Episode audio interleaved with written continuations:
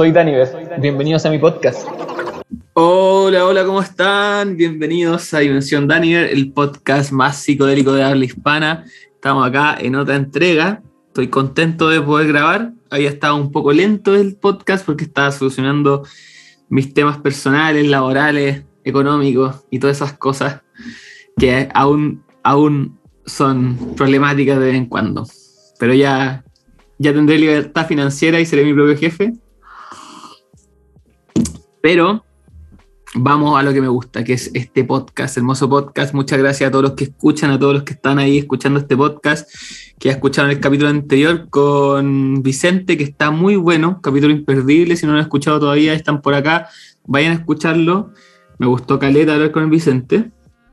Y agradecer, como siempre, a todos los Patreon que están aportando ahí fielmente.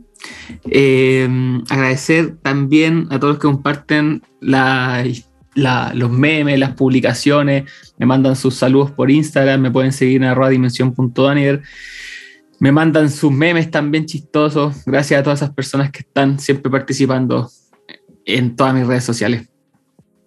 También quiero contar que estoy con todo con la fractalería, mi emprendimiento de mi arte. Eh, estoy lanzando una formación de hilo mandala que está a un precio increíble.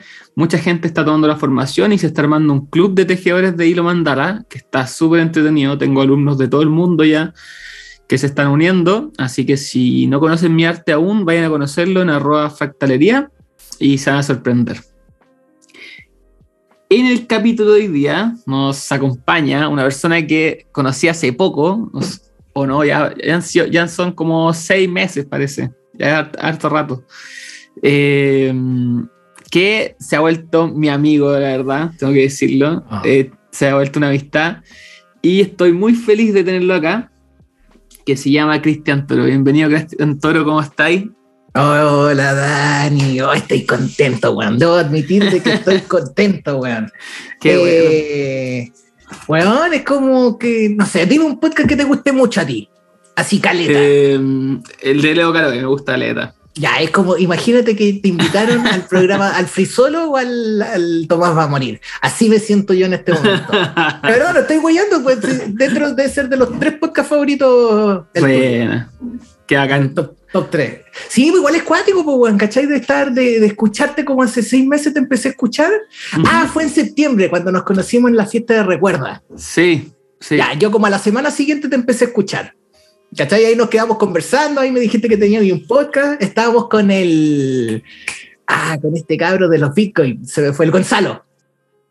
Sí, con el Gonzalo y con la Javi. con la pareja, la Javi. Sí, también invitados del podcast. Sí, era el destino. Ah, Ahí después me convertí en el, meses después en el próximo invitado de Daniel. Así que sí, estoy contento, bueno, estoy contento y también me siento honrado. Muchas gracias por cuando me emocioné, Juan, cuando me dijiste. ¿Cachai? Cuando me dijiste, igual yo todavía no, algún día voy a ser digno. voy a poder levantar el, martillo de Daniel. es complejo, es complejo invitar gente del podcast, como que hay mucha gente que yo sé que le gustaría que le invite, pero no es solo ser digno también, sino es que soy tincado, como que a veces pienso como, esta persona sí, la, invitaría, pero no aún, como que siento que hay algo, hay algo mágico en el podcast que, que, me, que me hace ser como tincado, como que hay un ritmo. Pero tincado le llamas como un poco de intuición. Claro, como intuición. Como... Vale. Decir, por acá puede salir tema interesante. Claro, por, por aquí va ahora, después por acá, picamos por aquí. Mm. Em, sí, soy tincado, como que hay una intuición que me mueve un poco, no, no tengo un plan, como que es como ya. Ah, la intuición te dijo, trae. Sí, vamos, vamos con Cristian. Bien, divertido. Bueno, es que también hemos conversado hartas cosas divertidas. Pues. Sí, pues nos hemos ahí apañado. O sea, en verdad tú, Cristian, me has apañado caleta. El Cristian, para los que están escuchando, trabaja en redes sociales, trabaja con publicidad de Facebook Ads.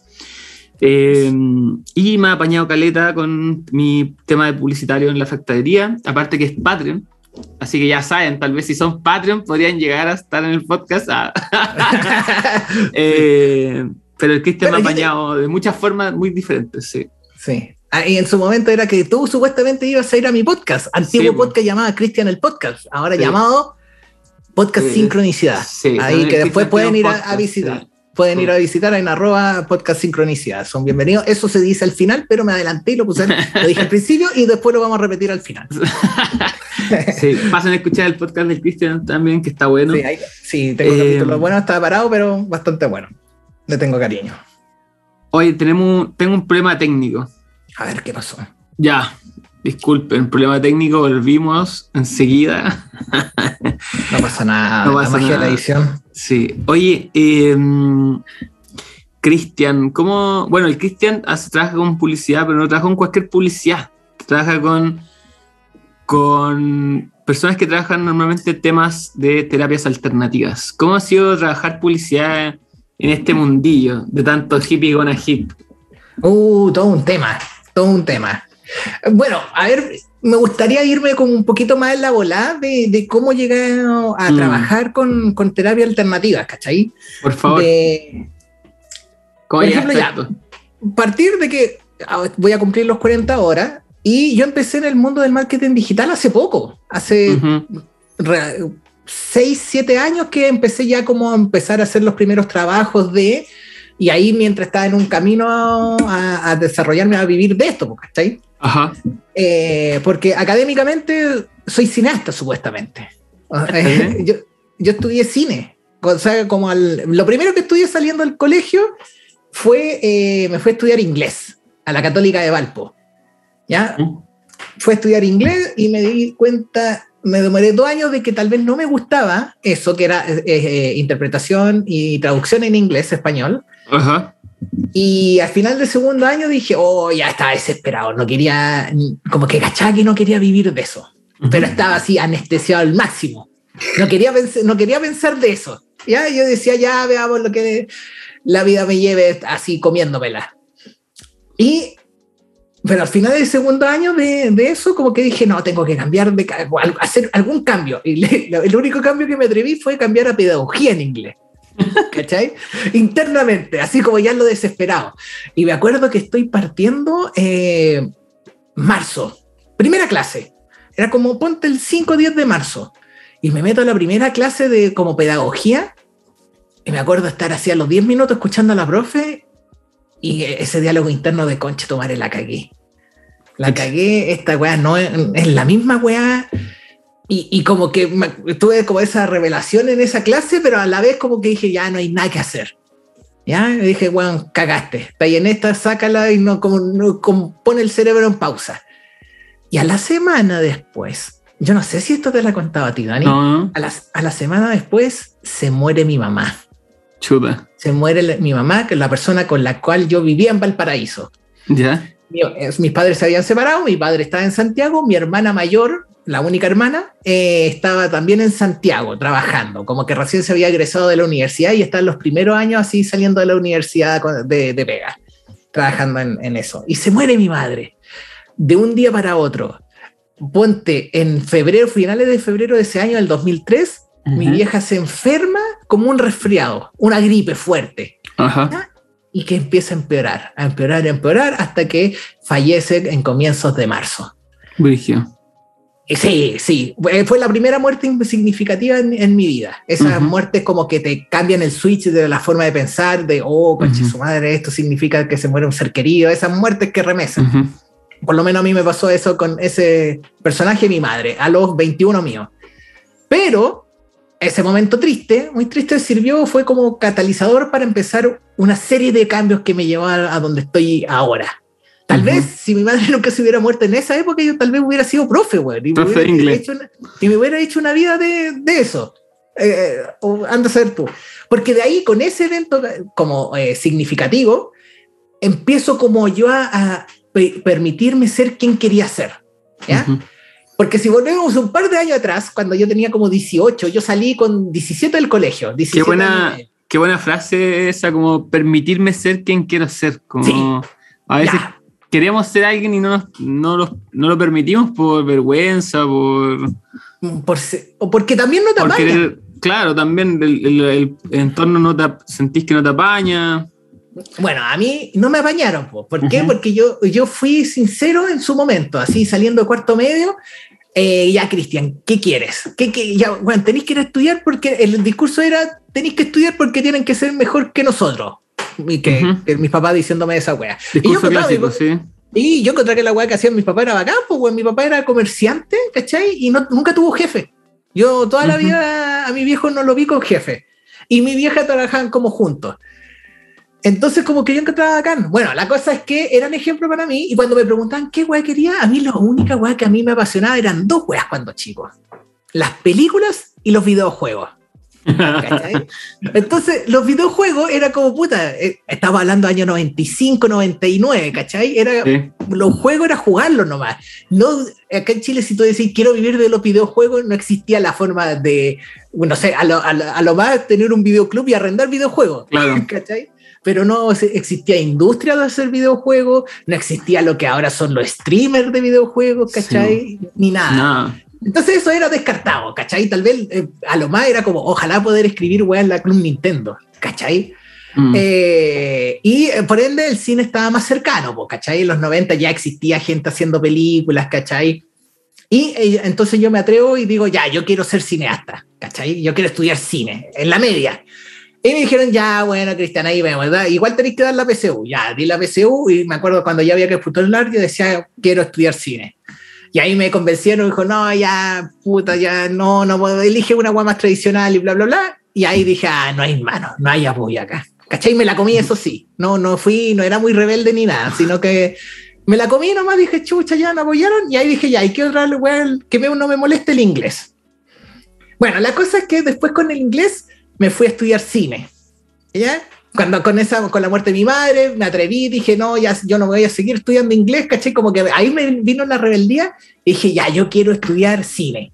¿Cachai? Y ahí no les quedó nada, pues está, este cabro había quedado sin madre recién, ¿cómo le iban a decir que no? Igual me aproveché de esa weá. Pues, y mi hermana y mi papá me dijeron, ya, dale, te apoyamos, ¿cachai? Y al año después, exactamente un año después de la muerte de mi mamá, yo estaba estudiando cine y me acuerdo la primera semana de estudiar cine en el Arcis, yo creo que podría decir que fue el primer día que fui feliz en mi vida. ¿Cachai? Me acuerdo de estar ahí estudiando cine y decir, conche su madre, weón, esta weá es la raja, estoy en una clase hablando de Matrix y viendo como, eh, tratando de analizarla cinematográficamente. Decía, weón, esta weá es la felicidad pura. ¿Cachai? Y me acuerdo que fui muy feliz y ahí fue como un poco eh, como meter en el chip de que la vida te puede llevar a un lugar terrible distinto de un año a mm. otro. Mm. De un año a otro con algo que tú no tenías idea de qué va a pasar. Porque en ese momento mi mamá no era diabética, no tenía cáncer, no tenía nada, ¿cachai? Entonces ahí fue como uno, como empezar a confiar que la vida te va llevando a distintos lados, ¿cachai? Bueno, y ahí empiezo, estudié cine, estudié dos años de cine eh, y de ahí me dio la weá y hay un, un, temita mío con las instituciones y sobre todo con las instituciones de educación. A mí siempre me cayó muy mal el colegio. Pésimo, pésimo. Yo la pasé mal, la pasé mal en el colegio, no por bullying, sino por el hecho de que me cargaba que fuera obligatorio, que me cargara que fuera con uniforme, me cargaba que estar obligado a estudiar cosas que a mí no me gustaban. ¿Ahí? Y eso me pasó. entiendo completamente. Y eso, weón, me pasó también en cine, ¿cachai? Cine son cuatro años, supuestamente, en la Universidad Arsi. Pero al cuarto, al segundo año, yo dije, no, esta weá es como, se están sacando dos años extra y esta weá en verdad te tenéis que poner a hacer weá después de dos años, es como, weón, sale a hacer tu weá, ¿cachai? El resto, weón, es, que, hay, que una institución te está sacando plata, ¿cachai? Es así de sencillo. Después ya viene especializarte, ya, ¿cachai? Como eh, conceptos básicos de fotografía, de guion, de sonido, de actuación, etcétera, etcétera. El resto es como, elige una especialización y gasta tu dinero en esa especialización poniendo en práctica, ¿cachai? Entonces ahí también me fui y empecé a trabajar muy corto por un periodo muy breve relacionado a, a cosas de... ¿Audiovisual? De audiovisual, ya. Pero duró poco. Y de ahí viene acá, estoy, ahora viene el lado eh, delictivo de mi vida, donde, yo empecé a vivir de vender películas piratas a los cuicos. ¿Eso te la, había, te la había contado? Sí, eso me había contado. Vale. Entonces en ese periodo ya como que trabajaba Era ese, tipo, ese tipo de dealers. Sí, yo me, ¿cómo me encargué? Yo entregaba películas a domicilio a, la gente pudiente, las condes, a los cinéfilos de las condes. Por lo general, sobre 50 años. Ese era mi público objetivo. ¿Cachai? Eh, gente que era cinéfila, pero entonces era muy divertido. pero teníais puras joyitas. Sí, ah, sí, sí, sí. El conocedor, teníais puras joyitas. Exacto, y la gente se, como que le gustaba, ese público que era público de sobre 40 años, cinéfilo, como que era muy buena relación, ¿cachai? Y eh, bueno, pasé harto años de mi vida en esa, y en ese periodo fue cuando yo empecé, dije, ya, ¿qué voy a hacer con mi vida? Pero todo esto, eh, en este momento ya tenía hijos, porque Cristian tiene tres hijos. Sí, sí, sí. Bueno. si yo estoy hasta el Loli con dos, Cristian, mi respeto. ¿En qué momento pasaste, o sea, ¿Estabas estudiando cine y tenías y hijos? A ver, espera, no, estaba estudiando cine, año 2004, 2004, 2005 estudié cine. Después, el año 2006 fue mi primer año fue saliéndome de la U. ¿ya? Y ahí me puse a trabajar en un videoclub. en el Paseo de la Y ahí pirateaba, y ahí pirateaba. Pero no digáis que llega a escuchar en el videoclub a decir, oh, el Cristian la hacía. Bueno, sí, pero sí. Entonces, eh, trabajé en ese videoclub en el Paseo de Las Palmas. Tal vez la gente que es cinéfila se va a acordar de los videoclubs que habían en el Paseo de Las Palmas en los 2000. Ya. Y, eh, y mi hijo nació en el 2008. Entonces, 2006, 2007, y como en el tercer año que me había salido de la U, cuando estaba ya pues, trabajando como así esporádicamente con audiovisual y vendiendo películas, nace mi hijo. ¿Cachai? Bueno. Y eh, ya, entonces como que ahí para mí, bueno, eh, la gente que más adelante vamos a hablar de esto, eh, la astrología también fue, se convirtió por un motivo en parte de, mi vida. Mis, yo soy cáncer y por ende a mí como que me gusta como la casa, ¿cachai? La casa, la familia. Y a mí el cabro chico me motivó, ¿cachai? Sí, yo, también soy cáncer y a mí tener hijos fue como caer la tierra y me puse a trabajar ya, y a ser persona, porque antes era Ay, no, yo siempre fui muy piola. Eh, yo era, era, piola, era casero, ¿cachai? Pero sí era bueno para la talla, ¿cachai? Toda la buena, no era muy gigato, me gustaba fumar pito, fumo pito como de los 17, 16, ¿cachai? Como, pero era siempre más tranquilo, ¿no? No era muy, muy reventado. Ya sí. Y bueno, pero salió mi cabro chico y, y, a mí fue como que me benzina extra. A mí el, el cabro mm. chico siempre me dio harta benzina. Y ahí fue como el, momento de cuando, como que a mí el, el cabro chico, Lucas, te mando saludos Lucas si estás escuchando esto, eh, como que me motivó siempre como ya, tú querés ser buen papá. Y eso era como desde que nació mi hijo, como dije, ya, yo voy a dar lo máximo a ser un buen padre, ¿cachai? Y para mí el concepto de buen padre, esto es importante para mí, era ser un, estaba relacionado a ser un buen que, que quieres ser es como ser buen papá no es darle weá al cabro chico, sino tú tener una vida ejemplar para que el cabro chico vea como ejemplo. Y para mí una vida ejemplar es vivir de lo que te gusta. ¿Ya?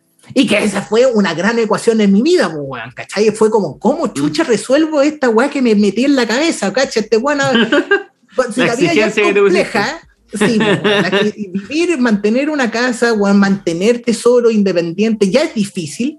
Ya, este buen quiso que más encima haciendo una weá que le gustara. ¿Cachai? Entonces ahí fue como, oh, ya, coche su madre. Y el cabro chico me dio más, más, energía. Y ahí empecé, en verdad, como un proceso de conocerme. ¿Cachai?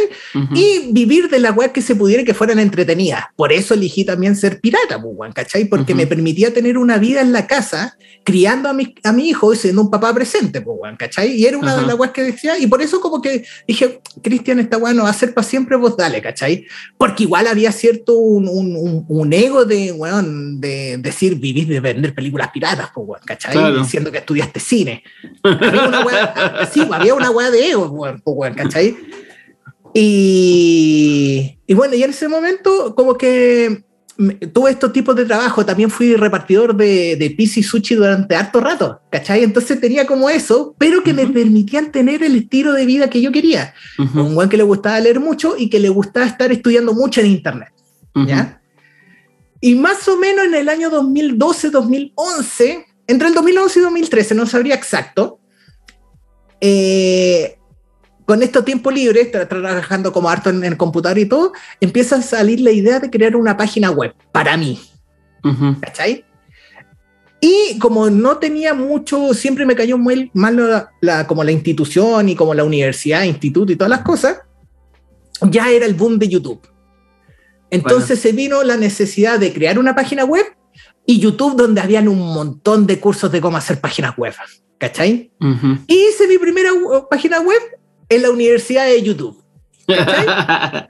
Bueno, y, y, pude, ¿cachai? Y me acuerdo que estuve harto rato, ¿cachai? No fue una weá que la saqué corta, fueron como en, seis meses, ¿cachai? En seis meses, sí, eh, pero así como con calma y toda la cuestión.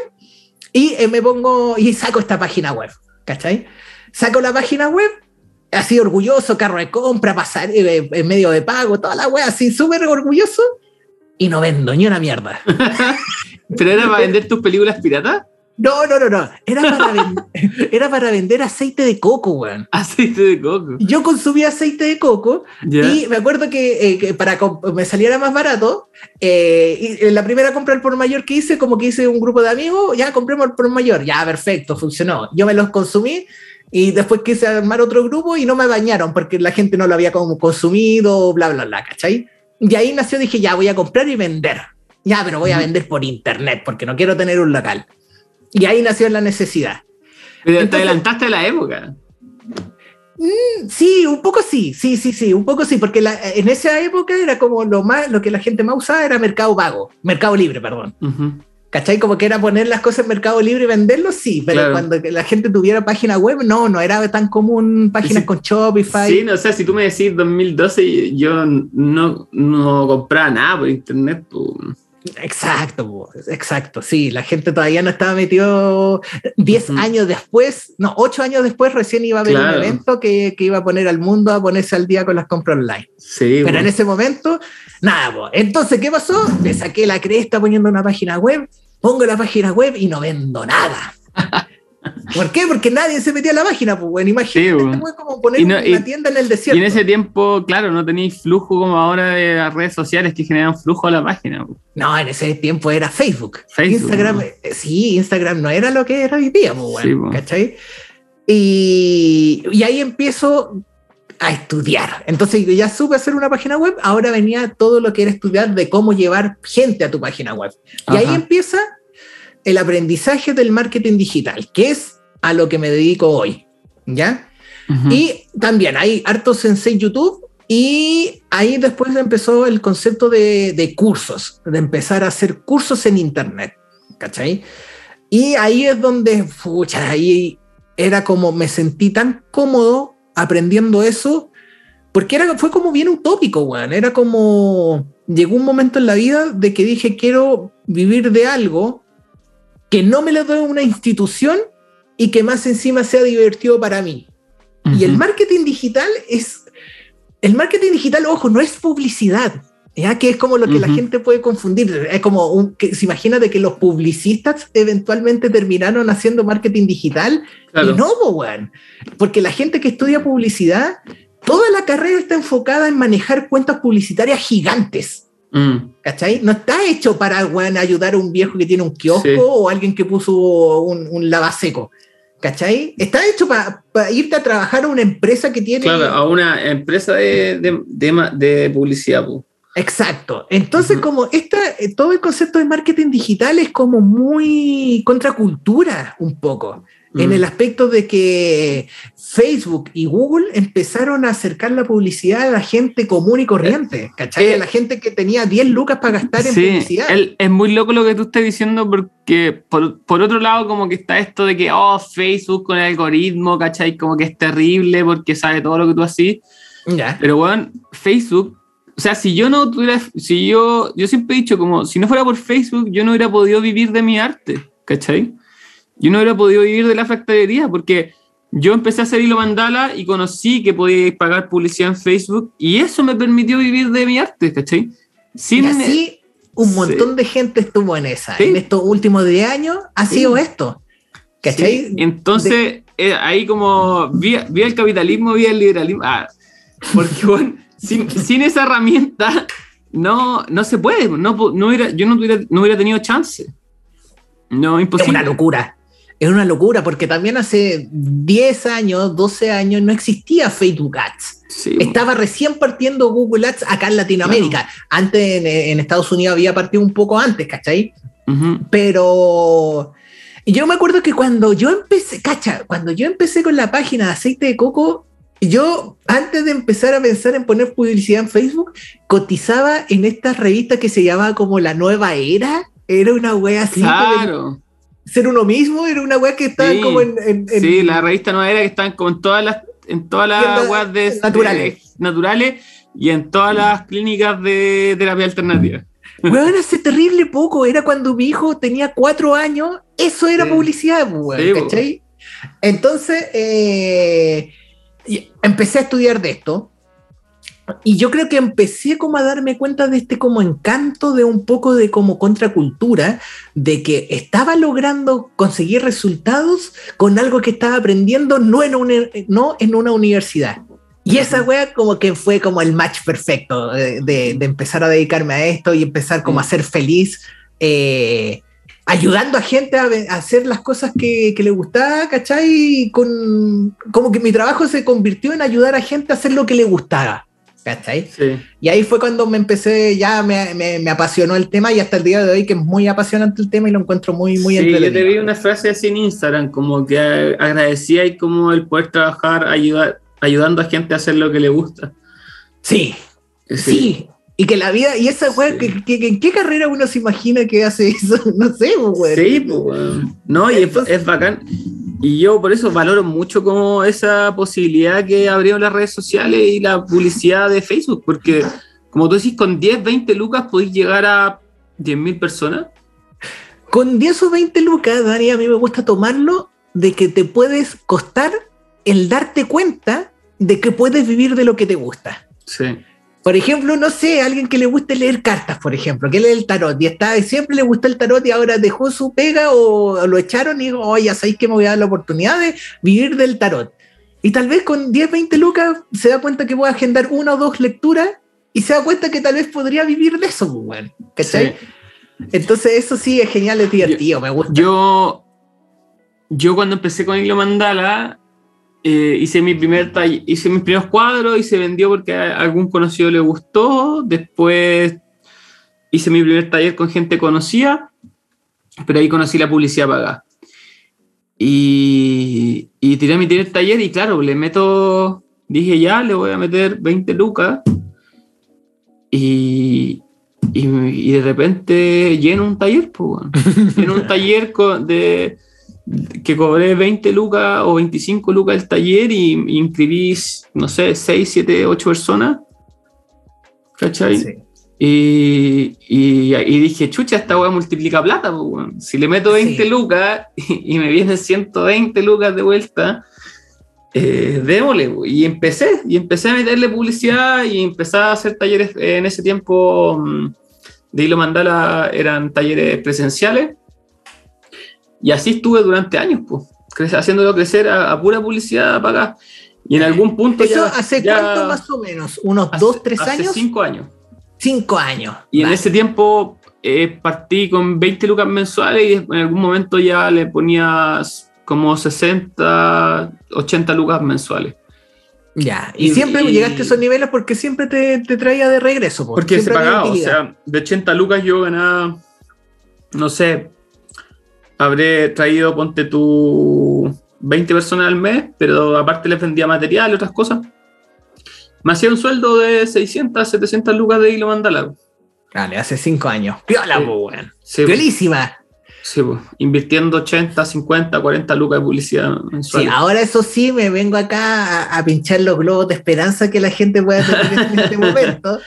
Pero era, eh, era eso, hacer publicidad hace 5 años. Era barato era el equivalente a comprar Bitcoin hace cinco años, ¿cachai? Era, Porque no había, había poca gente haciéndolo. Había poca competencia en el mercado. Sí. sí. así que bueno, todavía se puede, sí, pero en ese tiempo era ridículamente fácil. Sí, yo lo que le comentaría a la gente sobre esto Es que a mí se me dio eso muy fácil porque yo siempre estoy tratando de estar informado de la, de la tecnología y la actualidad. Sí. Eh, sigo siempre gente que esté en esa, entonces siempre me llega contenido al respecto. Pues yo conocí la publicidad pagada y cómo hacerla bien porque seguía a los cabros de Haciéndola, que era el, el, el, Oscar. al Oscar de Gringlas.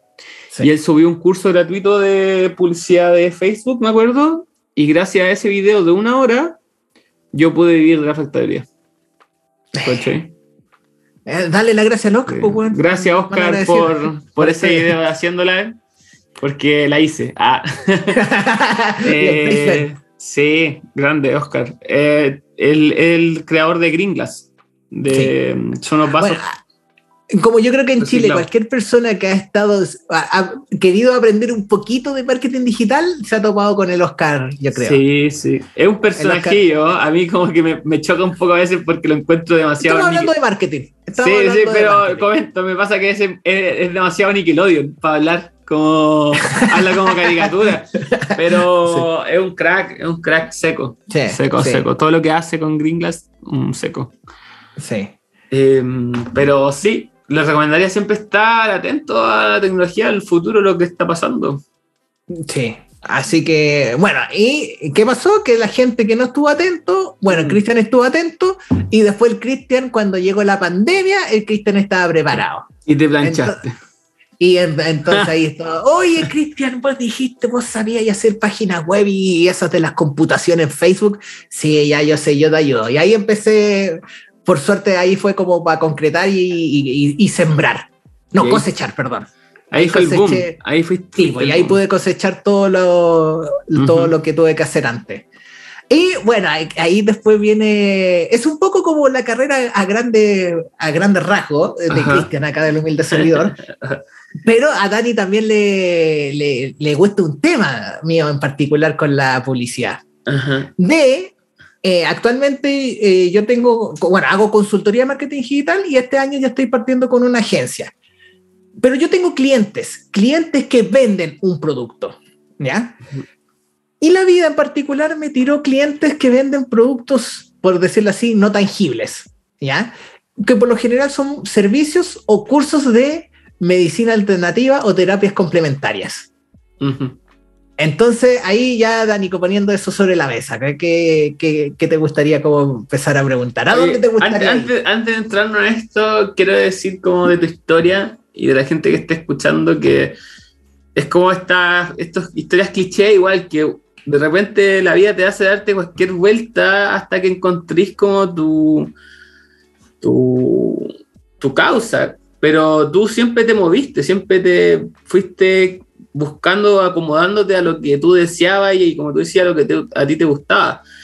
Como que hay muchas personas que dicen, ah, es que no sé qué hacer, no encuentro sentido. Y es como, loco, haz algo, muévete, ¿cachai? Como a lo mejor no siempre te vas a dedicar a eso, pero pero no te quedé ahí. Po, sí. Como yo también no, no, pensaba como dedicarme, tampoco lo pienso todavía, dedicarme toda la vida y lo mandala, pero a ponerle, como... Sí. Me encantó Caleta que vendía películas piratas, fuerte repartidor y en esa todo el rato buscándole, buscándole, buscándole. Sí, y con tres hijos. Ah, también, tres... también fui, fui proyeccionista de Cinehoids. Cacha. sí, sí, también. Entonces hay harto, harto, cine metido. Bueno, y también los cabros, es que también los cabros como que a mí, a mí en particular, el, los niños siempre me generaron mucho combustible. Y era como que... Pero es que de repente los niños pueden ser una excusa también, pues para decir, puta, tengo tres hijos, tengo, estoy cagado. ¿Cachai? Ah, sí, sí. Estoy sí, cagado sí. y tengo que hacer la weá que no, que no me gusta porque tengo que hacer la plata, ¿cachai? Como el Homero Simpson. Claro. El, hazlo por ella. Sí, pues. pero. Pero no, po. al contrario. No. Sí. Te la buscaste, sí. te la buscaste hasta que tallaste. Y eso es bacán. Sí, sí, así también doy siempre ese consejo. Es como también, es, es que también la vida es divertida cuando estáis en esa, weón. Mm. cuando estáis en esa, a pesar de, por ejemplo, de, de estar ser repartidor y un día de lluvia, ser repartidor es la, wea más difícil que he hecho en la vida, weón.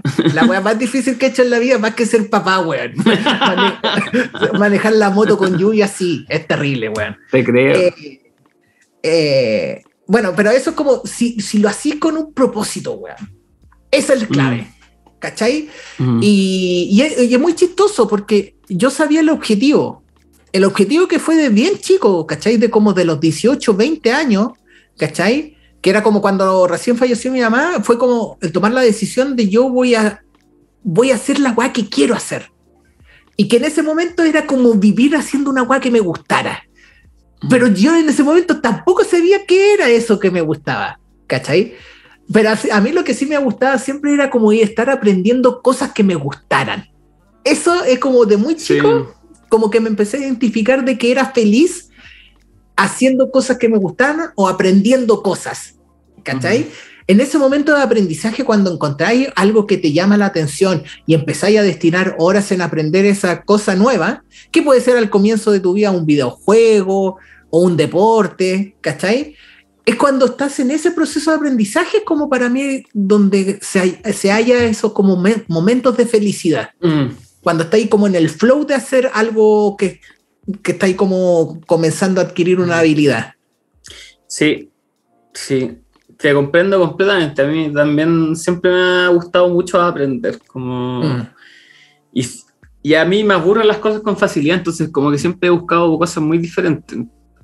Y acá también fue que años después es como darme cuenta de que estar constantemente aprendiendo algo es lo que me da a mí habilidades para empezar a generar plata. Mm.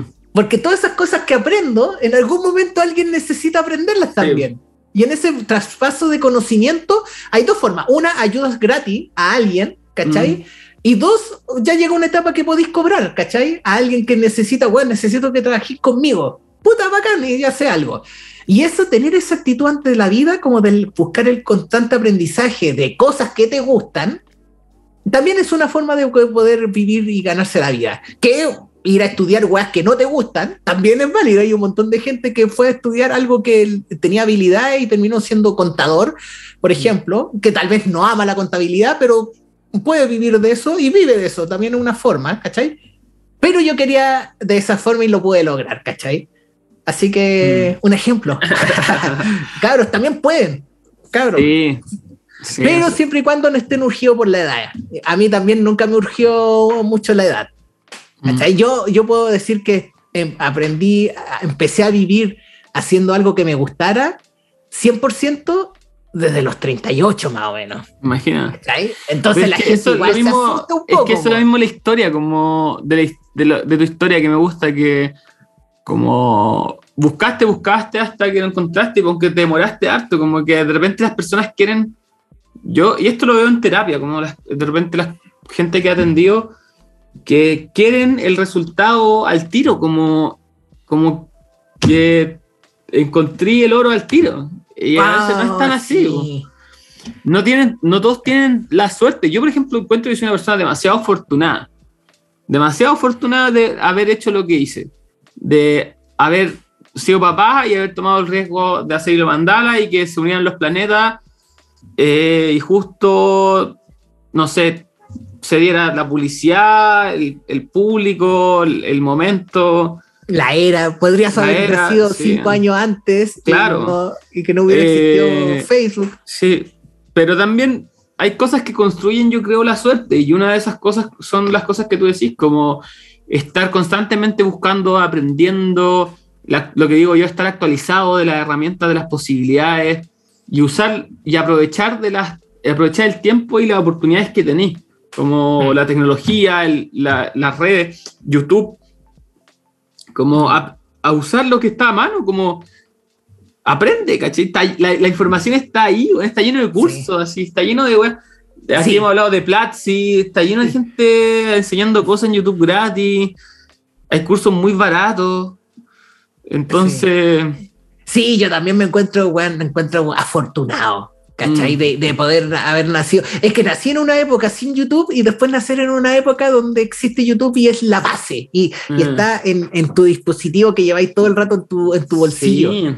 Yo, ¿Cachai? Yo Eso es una locura. Yo todos los días el, eh, sigo páginas de tecnología y todos los días me meto en la mañana como a leer el diario a ver qué subieron, qué tecnología hay nueva de inteligencia artificial, de, de tecnología, no sé, cualquier cosa que inventaron nueva y estar atento a lo que está pasando y con eso me hago una idea de para dónde va la cosa.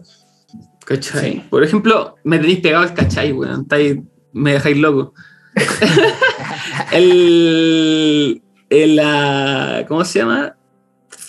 Ahora salió una inteligencia artificial de que, que tú le escribes texto y te hace una imagen de lo que tú quieras. Entonces, los ilustradores ya no van a ser necesarios o hasta cierto punto.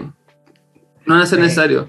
Porque ahora cualquier persona va a tener la, capacidad de tener esa aplicación, porque después va a ser una aplicación de celular, y le decís, quiero un oso con un gorro de cumpleaños saltando de una cascada eh, de, muchos colores.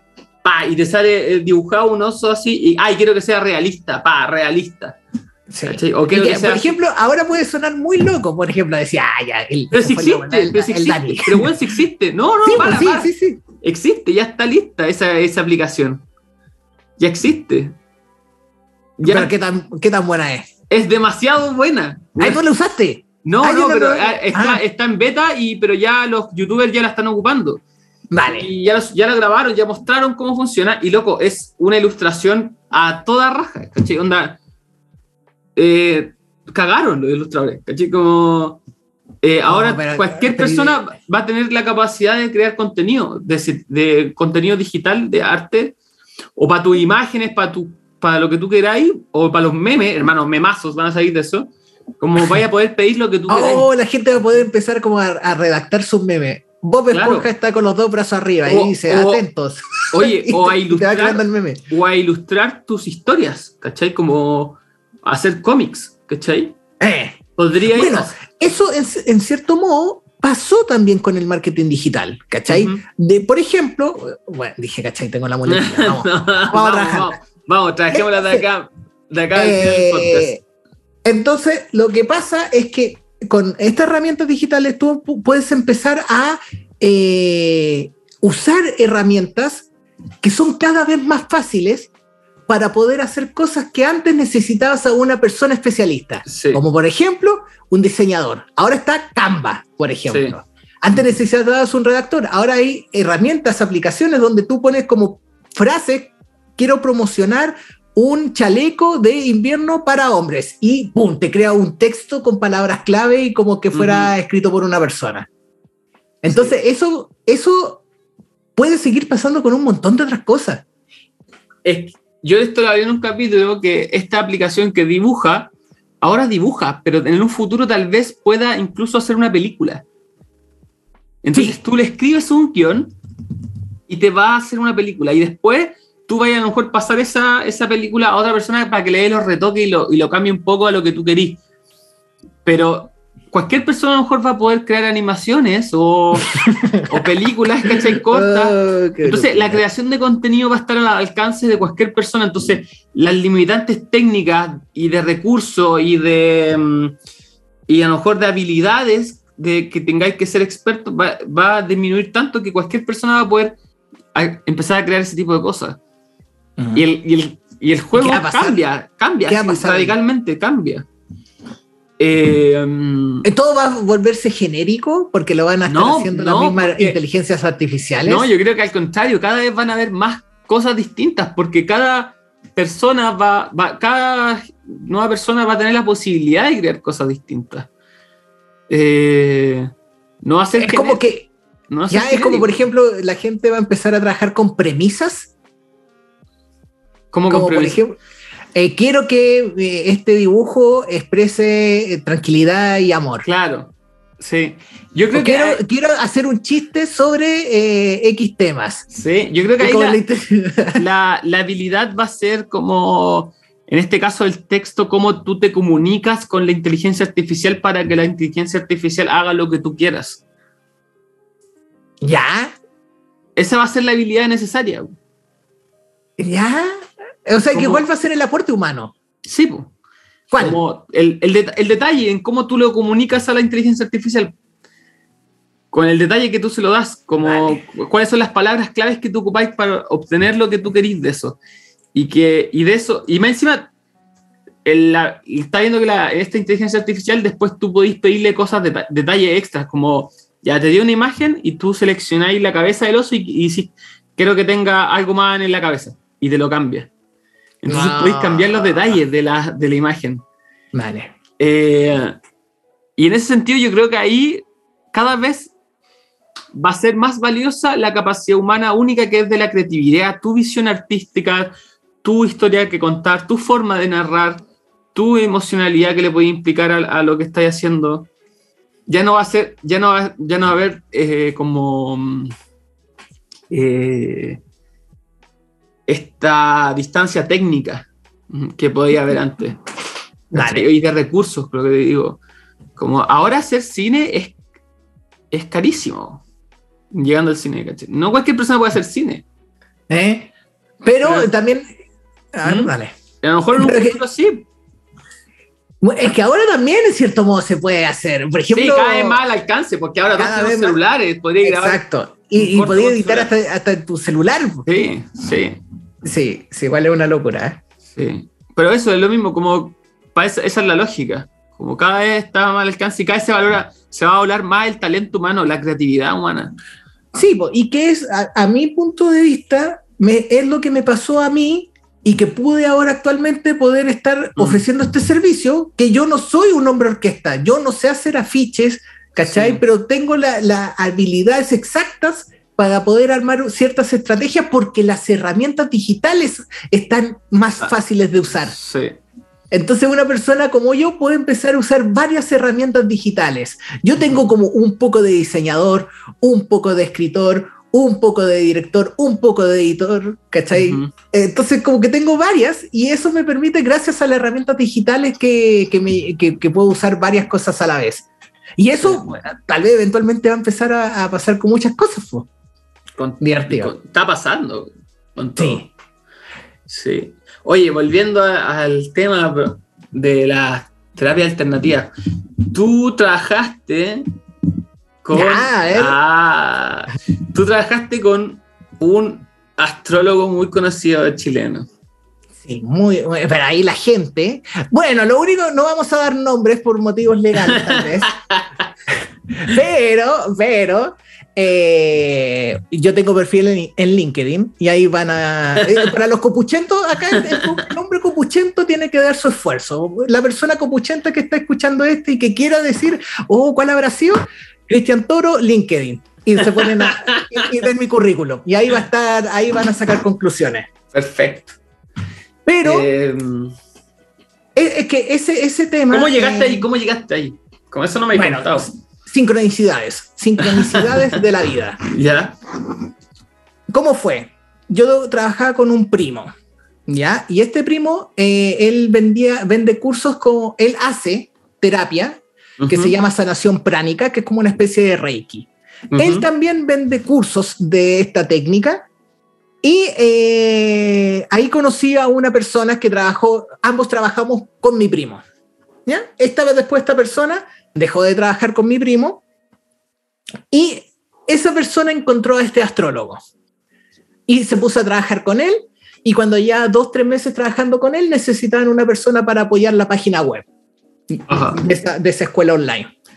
Y ahí fue que yo empecé a trabajar con este sujeto. Ya, perfecto.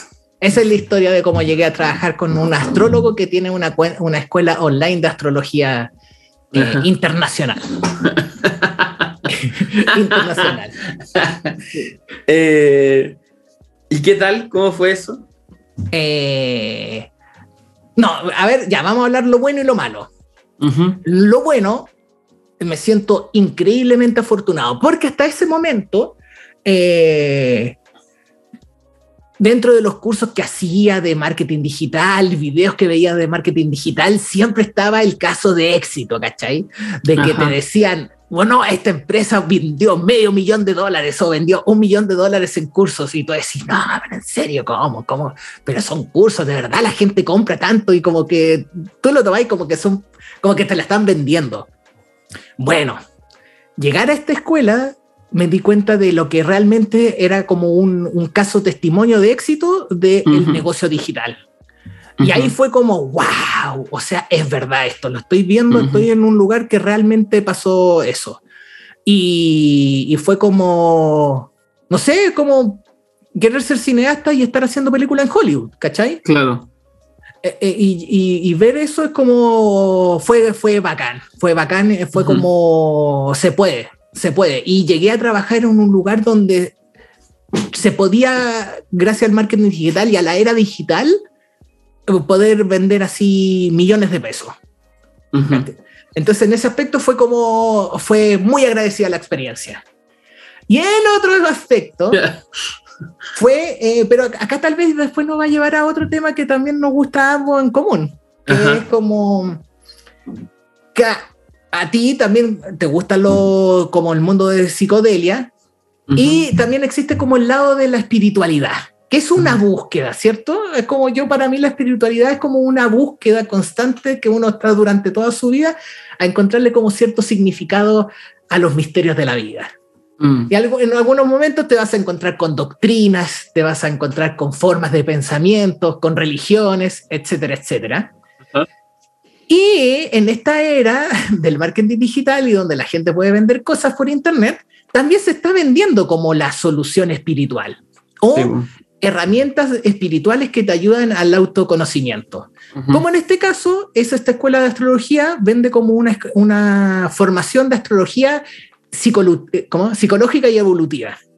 Entonces, como, como que también es lo que pasa en el tarot. Es como al principio, 90, principio de los, de los 2000, la, el tarot era como predictivo. Ah, claro. las cartas, a ver si, si, te tira alguna pista de cuando vas a encontrar polola o, trabajo. Pero, y después vino como este concepto de autoayuda, de usa el tarot como una forma de autoconocimiento. ¿ya? Y también pasó eventualmente con la astrología. Y acá fue como empezar a, sin caer en detalles, era como lo, darme cuenta de el tras Es como, por ejemplo, el efecto de Marcelo de Cachureo. todo el mundo quería ir a ver a Marcelo de Cachureo. Sí, pues cuando lo iba a ver. Y cuando lo iba a ver, el weón agarrando a chucha a los cabros. Entonces decía, oh, qué fome, oye, pero Marcelo, ¿qué pasó? Yo fui a cachureo, weón, y, me hicieron pasar así, no, ni siquiera, así tres minutos y salíamos. Y fue una puta mierda, weón. Donde hicimos una fila culiada como, de una hora. cuenta, cuenta. fuimos a cachureo, así, el curso así enajenado, así, ah, weón, vamos, cachureo, y la weón, weón, la raja. Y nos hicieron esperar caleta, entramos y nos subieron al escenario salió la cámara, eh, los monitos de cachoteo atrás, eh, nos hicieron como levantar la mano, eh, así, dos minutos, para afuera. Y entraba otro curso. No, yo creo que fue. Estás tan contento, Dani, de que no te diste cuenta que fueron dos horas y se te pasó como dos minutos. Hermano, te lo juro. Todo mi curso se acuerda de que la boda fue una puta mierda. Nunca más vi cachureo. Nunca más vi cachureo. Odio, bueno. ya, bueno, yo nunca pasé esa experiencia con cachureo. A mí lo más cercano que me pasó, acá un paréntesis, yo cuando tenía como seis años conocía al Pollo Fuente. Pero cuando, cuando lo vi, eh, eh, ganamos, mi mamá se ganó un premio de un supermercado. Ya era, y había que ir a buscar el, el premio al programa Éxito. ¿ya? con el que hacía el pollo, el pollo fuente. Ajá. Sí. Y eh, me acuerdo de que me dijeron, ya sale tú a recibir el premio. Y salí eh, así en, el, en, el, programa y se me aparece el pollo fuente y se me vuelve acá cerca. Y yo me acuerdo de no conocerlo, no tener idea quién es. Después yo supe que, que era el pollo fuente. y era ver un caballero anciano arrugado y con los ojos rojos, podridos. y, fue como verlo acá y me acuerdo que fue como muy impactante. Y bueno, ese era un paréntesis. era un paréntesis. Bueno, la historia es el Marcelo de Cachureo. Es el, el, concepto de como tú ves una imagen. Una, que vende en las redes sociales. Que se vende una persona pero que después es otro sujeto cuando tú ves cómo realmente es la persona, es una persona suave, digámoslo suave, como cualquier otro. ¿Ya? Que es como, por ejemplo, eh, se enoja, tiene cambios de ánimo, ¿cachai? Y bla, bla, bla, pero que después en otro lado tú ves como que es un ser iluminado que da consejos de vida. Ajá. ¿Ya? A mí en lo personal, y acá viene un poco de como, por ejemplo, es, a mí el ruido que me genera, estoy usando las redes sociales, estoy haciendo que la gente, bueno, es que en ese lugar en particular yo no trabajaba en redes sociales, solamente mantenía la, la página web, pero ahí era como, es usar esto como redes sociales para poder vender este tipo de cosas Mm. ¿Cachai? Un curso de espiritualidad que claramente al dueño de esta empresa y persona que lo venden no le ha servido. ¿Cachai? Entonces fue como, ¡guau! Me generó mucho ruido, a mí en lo personal. Mm. Me generó mucho ruido hasta que eventualmente me generó tanto ruido que yo dije, esto no se puede estar más gastando mi, mi trabajo y talento acá, casi con alta fe. ¿eh? Yo me encuentro talentoso, bueno, y trabajador. Entonces dije que este se está yendo en, este, en este negocio. Ajá. Y, y, yo en ese lugar ganaba bien. Ganaba bien. Me atrevería a decir que ha sido el mejor sueldo que yo he tenido en mi vida. Pero ahí dije.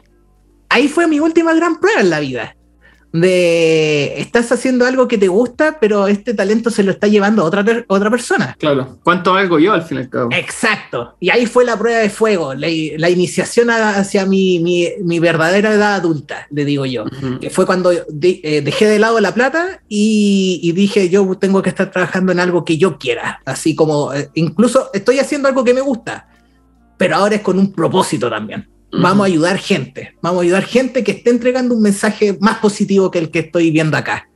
Y ahí fue en el momento que yo decidí irme. Y después de eso vino la ya eh, como hace dos años pasándolo bien. Esto fue hace como un año que renuncié, un poquito más. Y, y de ahí es como darme cuenta de que se puede eh, vivir de, de, como de tu propio talento en, resumen. Y, porque acá venía, era como, había una persona que te generaba una, una reacción de que, oye, gracias a mí, a este negocio, tú estás teniendo el sueldo que estás teniendo. ¿Te querías ir? ¡Ay! ahí viene uno, ¡ay! sí, ver que es tan rico el recibir este sueldo. pero, pero, ¿de verdad estás feliz acá? No, ya no estamos felices, así que no pero, que ir de acá. ¿Por qué creéis que como ocurre esto, como de que te vendes estos cursos grandilocuentes y en verdad no pasa nada con la persona, como que... ¿Por qué? Porque la gente está desesperada por arreglar su vida. Mm. Y eso va a ser en un ámbito que está tan desesperado que quieres arreglar tu vida y conocerte con la astrología, o te va a pasar con un, curso de baile, te va a pasar con un curso de criptomonedas, te va a pasar con una crema, con un batido Herbalife. Es como... Pero siempre pero más allá de eso, porque igual cualquier persona puede comprar cualquier curso y en verdad quiere aprender, quiere conocer y está bien. No creo que no, sea malo comprar. No, lo más. Pero ¿por qué ocurre que como de, este personaje, como tú decís, como que vende estas soluciones, pero él no la parecía no aplicarlas, como... Ah, ya, perfecto. ¿Qué? Porque yo creo que yo creo que ahí hay un tema como como al, final el vendedor de humo vende humo porque él mismo no, no parece hacer pruebas fehacientes de lo que está diciendo y hablando funcionara. Pues, como, el Papa, es, la figura del Papa, la carta del Papa en el tarot, que cuando está negativa, o sea, el cura gatica. Sí, pero ya, pero si somos objetivos, todos somos curas gaticas. Hasta cierto punto, sí. Sí, el tema está de, que, de que cuando tu trabajo se convierte en eso. Ahí es como lo que opino yo de que ya es como debería ser un poco más estricto con tus valores. de, cuando le estás diciendo a las personas que si aplican lo que tú vendes, van a, van a tener como un despertar espiritual o se van a sentir mejor con ellos mismos. Claro. Y tú no, y tú no estás aplicando eso en tu vida. Mm. ¿Ya? Entonces eso te genera felicidad, como no te, no te genera nada de ruido. Mm. Eh, eh, eso es como, es como el tema. Y aparte este, estos personajes que igual ya están a un nivel como muy grande de exposición y de, de fama incluso, como igual se rayan un poco con la exposición, ¿no? No sé, no, no, no, en este caso en particular no, yo no diría de que cambió. Ya. De que no, no, es simplemente que es como siempre fue así nomás. Eh, y al principio uno aguantaba más o aguantaba menos. Pero no, no, en este caso yo no diría de que es como alguien que cambió. Pero es como las máscaras. Es como, eso a mí es lo que me genera eh, mucho ruido porque tal vez es como, allá, ah, veamos las sombras. ¿Cómo es el tú que te, le aplicas al concepto también de las sombras? Es cuando te encuentras con un personaje que te puede exponer algo que tú tienes mucho miedo en ti. Claro. Puede ser. Ya, este personaje a mí me generaba eso. Es como tal vez verme yo actuar en algunas situaciones que yo veía a él y encontraba muy desagradable en él Mm. de que tal vez cuando las veía yo, que las habías hecho en otras ocasiones o me veía en ese momento viéndola, a mí me genera mucho ruido y como repulsión. Mm. Pero... Pero hay gente que le da lo mismo, hay gente que no le importa ser así, Dani. Sí, es que, bueno, por otro lado también lo que tú dices del tema de las máscaras, como, y el tema de la exposición en redes sociales, cómo tú te vendes en redes sociales. Por ejemplo, a mí me hace mucho ruido la gente que, que habla despacito, como, hola, ¿cómo estás?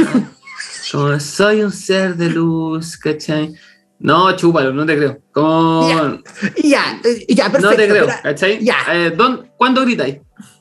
Exacto. ¿Cachai? ¿Cuándo, cuándo, cuándo puteáis? Porque no te creo, no, nadie es así todo el tiempo. Y si estáis haciendo eso, estáis, estáis estirando un elástico, loco, y en cualquier momento, ¡pah! Va a reventar. Como, e, ese, ese GIF. ¿Cuándo, te, ¿Cuándo te tiráis el peo? ¿Hasta cuándo te voy a aguantar el peo? Eh. ¿Y en, ese, ¿Y en ese momento? Si no te tiráis el peo en redes sociales, te lo estáis tirando afuera, hmm. Como, no, no te creo. Eso me genera mucho, mucho ruido. Como, eh, sobre todo viniendo de terapeutas que si tú has transitado los, ni siquiera como el camino, sino como las teorías de esto, como loco, somos luz y sombra, como, ¿no? ¿Dónde está tu, dónde está tu lado malo, cachai? Sí. prefiero, ahí... prefiero una persona que va con ese lado de, de frente, ¿cachai? Como que lo puede hablar, que lo puede, que puede ser autocrítico, que puede reírse de sí mismo, como de los errores que ha cometido. Mm. Cuéntalos, ¿dónde están? Y normalmente en estas redes sociales no los veo, como que solo te muestran el ser de luz. Y esa weá me. Y ya, pero ahí otra cosa que a mí me genera ¿Mm? más ruido aún? Es la gente que sigue a estas personas. bueno. Ya, pero y, pasa lo mismo de como, por ejemplo, a mí me, me, genera mucho ruido de que alguien que se diga que es católico. Dijo, no, yo soy católico. Es que, Y mm. ahí como me nace la pregunta, tú entonces tú riges tus valores religiosos o, tu ética religiosa por un grupo de personas que hay muchos pedófilos ahí. Claro. Eso es como, eso es como, no podías darte cuenta que estás eligiendo un pésimo ejemplo como ético, religioso, moral.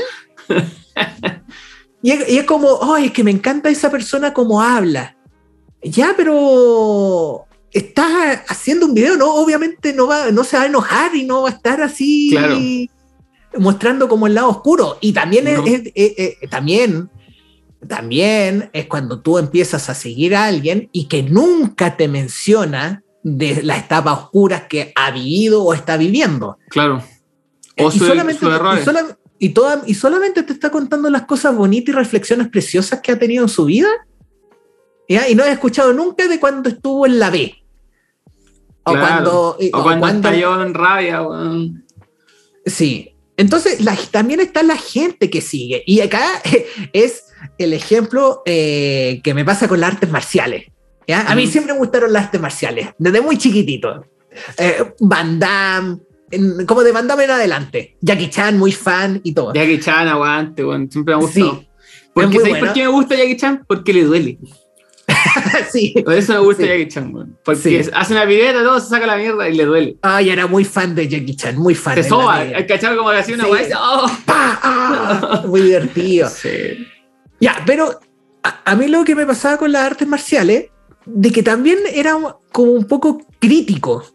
Y acá yo me acuerdo, y acá, y, acá me baja la empatía con la gente que sigue, por ejemplo, a astrólogos inconsecuentes. que, eh, que llega un momento donde tú ya te, te, contraste con la escuela de taekwondo, que era la weá que quedaba cerca de tu casa. Y oh, mi sensei rompe tres tablas en el aire, pega una pata y rompe. Oh, de verdad, sí. Pues yo creo que igual mi sensei le gana a tu papá. no, si mi, papá es bueno para los combos. No, pero es que mi sensei ya una vez le pegó una pata a un saco y lo rompió. Ya, y empezáis así, y como que empezáis a, adorar a tu figura a seguir. ¿ya? En este caso es tu maestro de artes marciales. ¿ya? Y a mí me pasó que yo hacía kung fu en ese momento. Había hecho karate, después había hecho kung fu. Y ese kung fu era asqueroso, era pésimo. Era, muy entretenido de hacer, sí. Era como ir a coreografía, era como una especie de zumba para hombres, ¿cachai? Era como aprenderse coreografía, ¿cachai? Es como el águila, el tigre, el halcón, pero a la hora de pelear no te servía. No te servía. Yo después intentaba hacerlo con, con, con mis amigos que eran más brígidos y veía, oh, esta weá no es, bueno, tiene más fuerza, no me falta practicar la pose de la grulla. y en verdad era una estupidez porque no servía, no era eficiente. Claro. El tema está de que esa arte marcial vivía en un mundo aislado del kung fu, el mundo aislado de las artes marciales. Y de ahí llega un evento que a mí me cambió la forma de pensar en muchos aspectos, que fue el UFC el, lo, ubicáis el concepto sí, artes marciales mixtas. y yo me acuerdo que yo hacía kung fu cuando vi el primer Ultimate Fighting. Y, y veo a este maestro de jiu-jitsu brasilero ganándole a todos. Y fue como, oh, en Kung Fu no he hecho absolutamente nada parecido a eso. y dije, oh, parece que me equivoqué. ¿Ya? Y de ahí fue como empezar a, darme cuenta de que lo sesgado que te puede, que te puede causar cualquier como fanatismo o como, como que el hecho de identificarte con un grupo. Yo quiero ser los tipos que hacen kung fu. Te quita del objetivo principal que era yo quiero ser una persona que se puede defender. Yo quiero ser una persona que quiere aprender a pelear. Eso en el arte marcial. ¿Cuál es el objetivo de las artes marciales? Aprender a pelear a poder ganar una pelea como cuerpo a cuerpo. Ese es el objetivo de las artes marciales. ¿Cuál es el objetivo de la religión? Es tratar de ser una persona que pueda como experimentar la espiritualidad en su vida.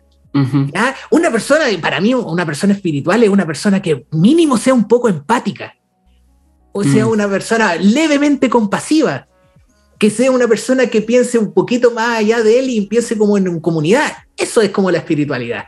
Entonces con las artes marciales tuve el ejemplo de que al seguir algo porque sí, te quitaba, te, te, ponía una venda de ver realmente lo que son las artes marciales. Y de ahí también hay videos clásicos en YouTube de, de, locos que, que, son como maestros marciales de energía. que te eh, hacen así, que le sacan te hacen dos vueltas, oh, los tipos giran. Una cosa de risa, oh, el loco chanta. Pero, lo que es rígido. El que gira, El que gira, ¿o no? Sí. Y ahí digo, conche su madre. Porque está totalmente embaucado en la weá, Está así creyendo. Ya, y yo he estado en esa. Yo he estado a los 18 años en esa, con el Kung Fu. Ajá. Y pensando que el Kung Fu era lo máximo.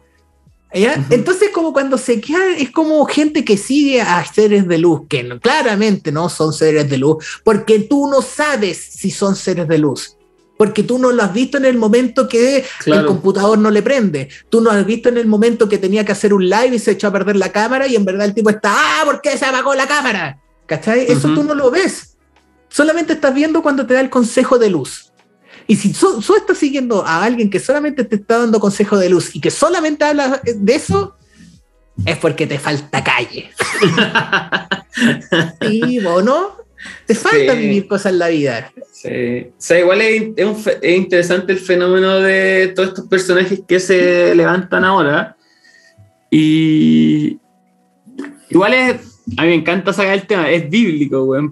¿Cachai? Como, me encanta esa, esa frase que pero en el sentido no bíblico porque me gusta la Biblia, sino que es arquetípico, es algo que ya se ha visto. Eh, de los falsos profetas, pues, ¿cachai? Son estos falsos seres iluminados que venden humo, que venden espiritualidad. ¿Cuál es la finalidad? ¿Cuál es la moraleja de la fábula bíblica de esto? Que la gente es buena.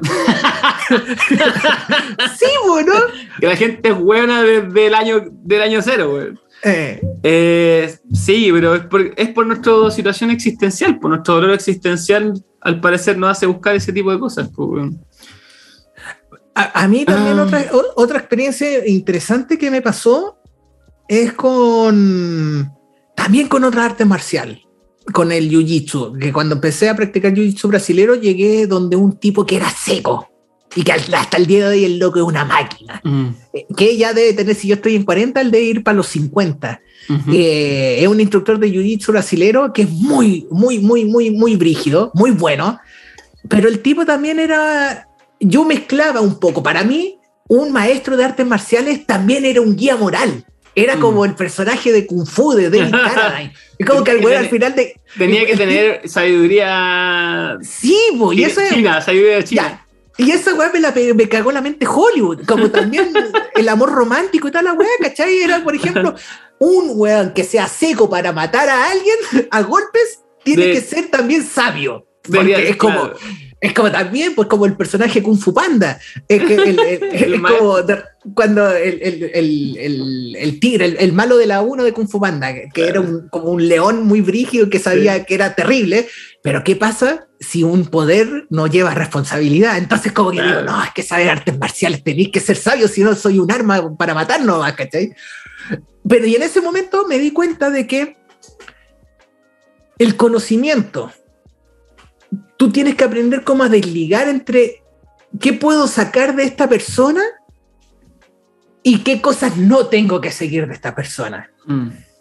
Ahí en, como que eh, en cierto grado se agarra una madurez de, de dejar de idealizar personas. Idealizar, sí.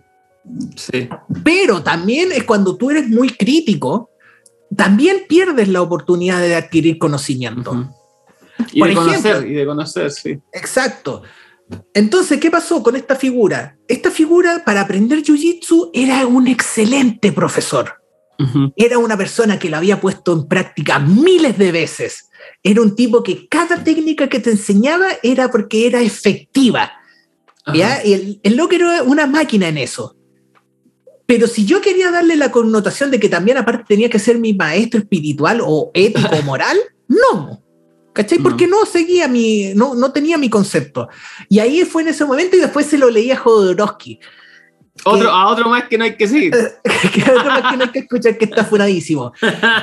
Pero el loco va y dice como, enfócate, no te enfoques en los defectos del maestro. Enfócate en lo que puedes aprender de ese maestro. Sí, el, el Jodorowsky también había hablado de un Koan que dice, que dice hay un koan, no sé si conocen los koan, que son como refranes. ¿sí? El del árbol que si se cae en el bosque. es un koan, ah, Sí, sí. sí. Eh, el koan dice que cuando encuentres un Buda en el camino, córtale la cabeza. ¿Cachai? Que habla sobre la idealización. Pues si te encontráis a un Buda es porque tú piensas que es un Buda. ¿Cachai? Como tú lo estás idealizando, entonces corta la cabeza. Como mátalo. Mata esa idealización que tenéis de ese individuo que te encontraste en el camino. Oye, salió el, funadísimo y ahí me, me echa el agua. dos cómics del loco. Sí, es que yo creo que la mejor faceta de Jodorowsky es el cine, pero sin, sin duda el cómics. Sí, sí, sin duda. Ah, ah, yo no, no, puedo decir nada de los cómics de Jodorowsky, son todos muy buenos. Y, también yo invito a la gente... lo que más disfruté de Yo invito a la gente a que nunca olviden de que el loco es actor. Todos los actores son mentirosos, pues, Sí, y, están locos, pues, Sí, entonces como ya también eh, anda a pedirle una, una, cosa moral a otra persona también. Sí, no, se te olvide, no se te olvide lo que son. bueno, y en ese aspecto eh, es súper importante, son lecciones importantes en la vida, porque es como cada persona que se te va cruzando, también no seas tan, tan rígido con el juicio Mm. a esa persona, mira, este tipo no, me no aguanto como habla, habla como estúpido. Pero de repente te das cuenta que es súper buen compañero. Mm. Como por ejemplo cuando trabajáis con otras personas. Cuando llegáis a lugares donde trabajé con un grupo de personas, hoy me carga como habla este tipo, habla tan lento cuando me va a decir algo, es como se demora tres años. Pero hay otra faceta de esta persona de que es generoso, es buen compañero, es atento, no falta, eh, mm. etcétera, etcétera. Es como siempre estar pudiendo eh, usar el filtro de, de, si tiene algo que enseñarme esta persona. Mm. Y aún así, este, este personaje también me, generó eso. Es como, wow, yo aprendí caleta de cosas acá. me imagino, si igual. Si igual el tipo está haciendo un, negocio gigante, algo, algo de estar haciendo bien. Pues, Exacto. Sí, Exacto. Sí, ¿significa que yo haría lo mismo que esa persona? No, no significa eso. Pero también observa de qué, qué cosas positivas se pueden sacar de acá. Sí, todo el rato. Oye, em, otro tema que quería hablar contigo y que me gusta mucho es el tema de estoicismo. Como, y creo que, hemos, que el estoicismo se ha ido filtrando mucho las cosas que hemos ido hablando. Eh, voy a hacer una previa al estoicismo. El estoicismo es un tema que hace poco llegó a mí. Eh, yo había escuchado estoicismo mucho antes porque yo siempre he sido fanático de la filosofía griega. ¿Ya? Y de alguna forma yo tenía ideas de estoicismo por ahí, como, pero no habían calado tan profundo como en este último año. Perfecto. Y todo partió por el gusto que en algún momento adquirí por un psicólogo que, mucho que, mucha gente odia, que es Jordan Peterson. Eh, yo entiendo por qué mucha gente le puede tener raya o no le gusta o lo encuentra una mierda, está bien, pero a mí me gustó Jordan Peterson porque llegó en mi vida en un momento en que estaba muy perdido, una falta de guía paterna tremenda, y aparece el papi de internet, como le dicen, Jordan Peterson en mi vida, y me hizo darme cuenta un montón de cosas y, y me hizo conectar con una espiritualidad súper práctica. Eh, pero con el tiempo me, me fui dando cuenta de dos cosas, que lo que más me gustaba de Jordan Peterson era Jung, que eso ya de por sí ya lo veía y me gustaba, porque a mí me gustaba Jung de antes, de conocerlo, y el tema de Joseph Campbell con el viaje del héroe, que él también lo trabaja mucho. Y lo otro que me gusta de, de lo que más me gusta de Jordan Peterson, sin darme cuenta, sin haber asociado, era el estoicismo. Porque muchas de las cosas que habla Jordan Peterson en verdad es filosofía estoica. Y me di cuenta que en verdad eso era lo que no me gustaba, el estoicismo. Entonces, de Jordan Peterson me, me fui directo a la fuente. no te muráis, güey. Ahora el, el Cristian pausó el audio y está tosiendo casi que se muere.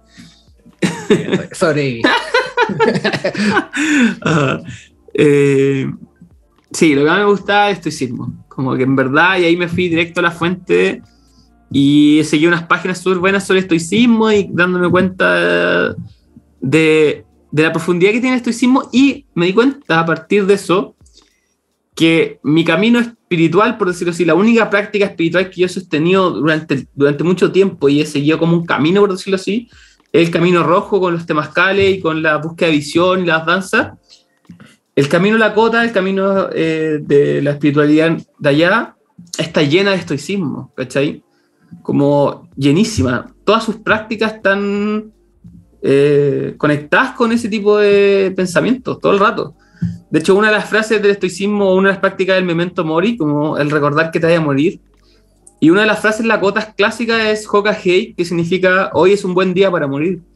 Y tiene que ver con recordar eso, que cualquier, en cualquier momento podemos morir. ¿Y es un buen día para morir? ¿Estáis bien? ¿Cachai? ¿Estáis, estáis alineados? ¿No hay, nada, ¿No hay remordimiento?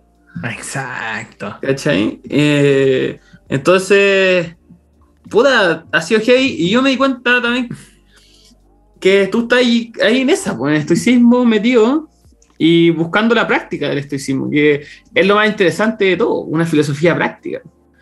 Exacto, exacto. Ya, ¿cómo eh, contar un poquito eh, de, de cuando empecé a, a, escuchar las primeras frases de estoicismo? dame un segundo, dame un segundo, antes de entrar en esta tengo que ir al baño. Voy. Ya, ya, ya, ya, estamos de vuelta.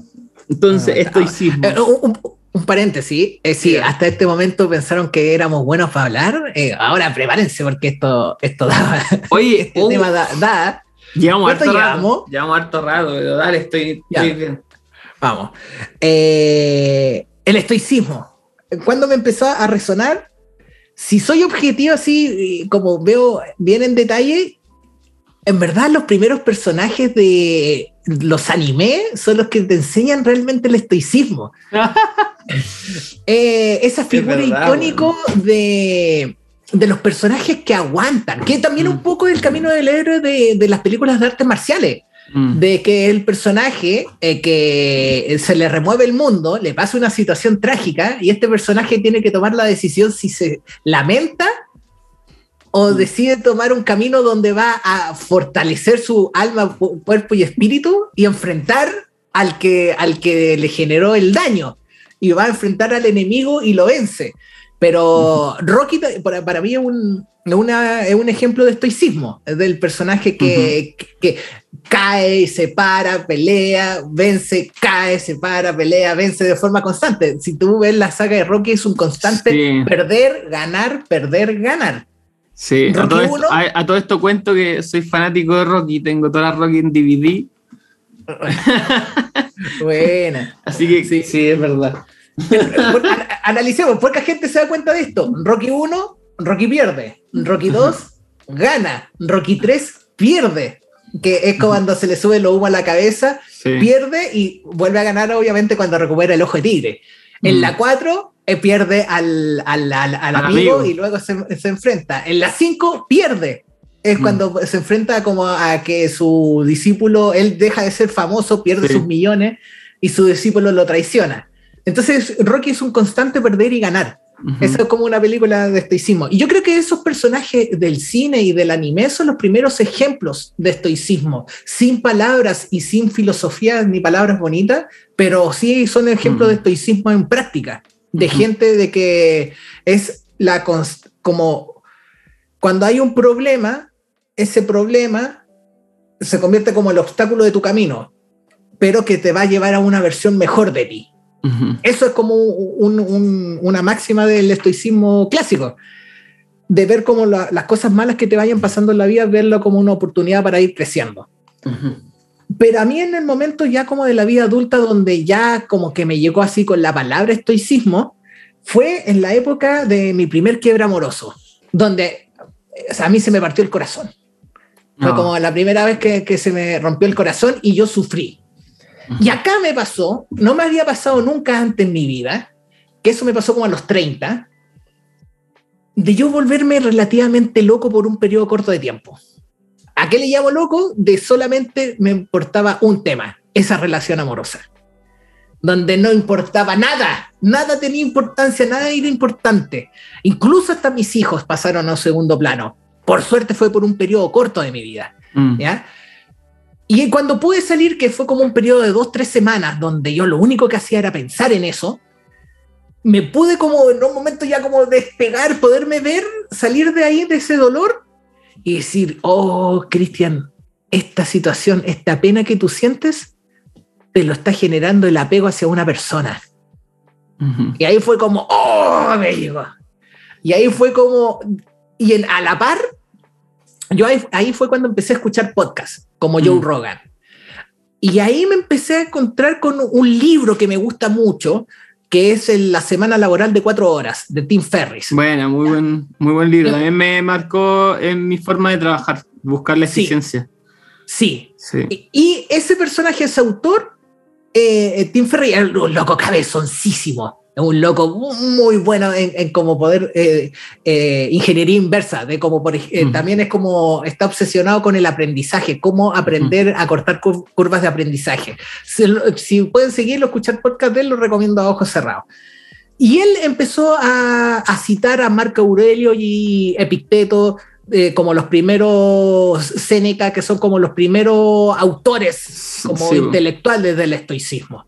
Y ahí fue como empezar a escuchar el concepto de cómo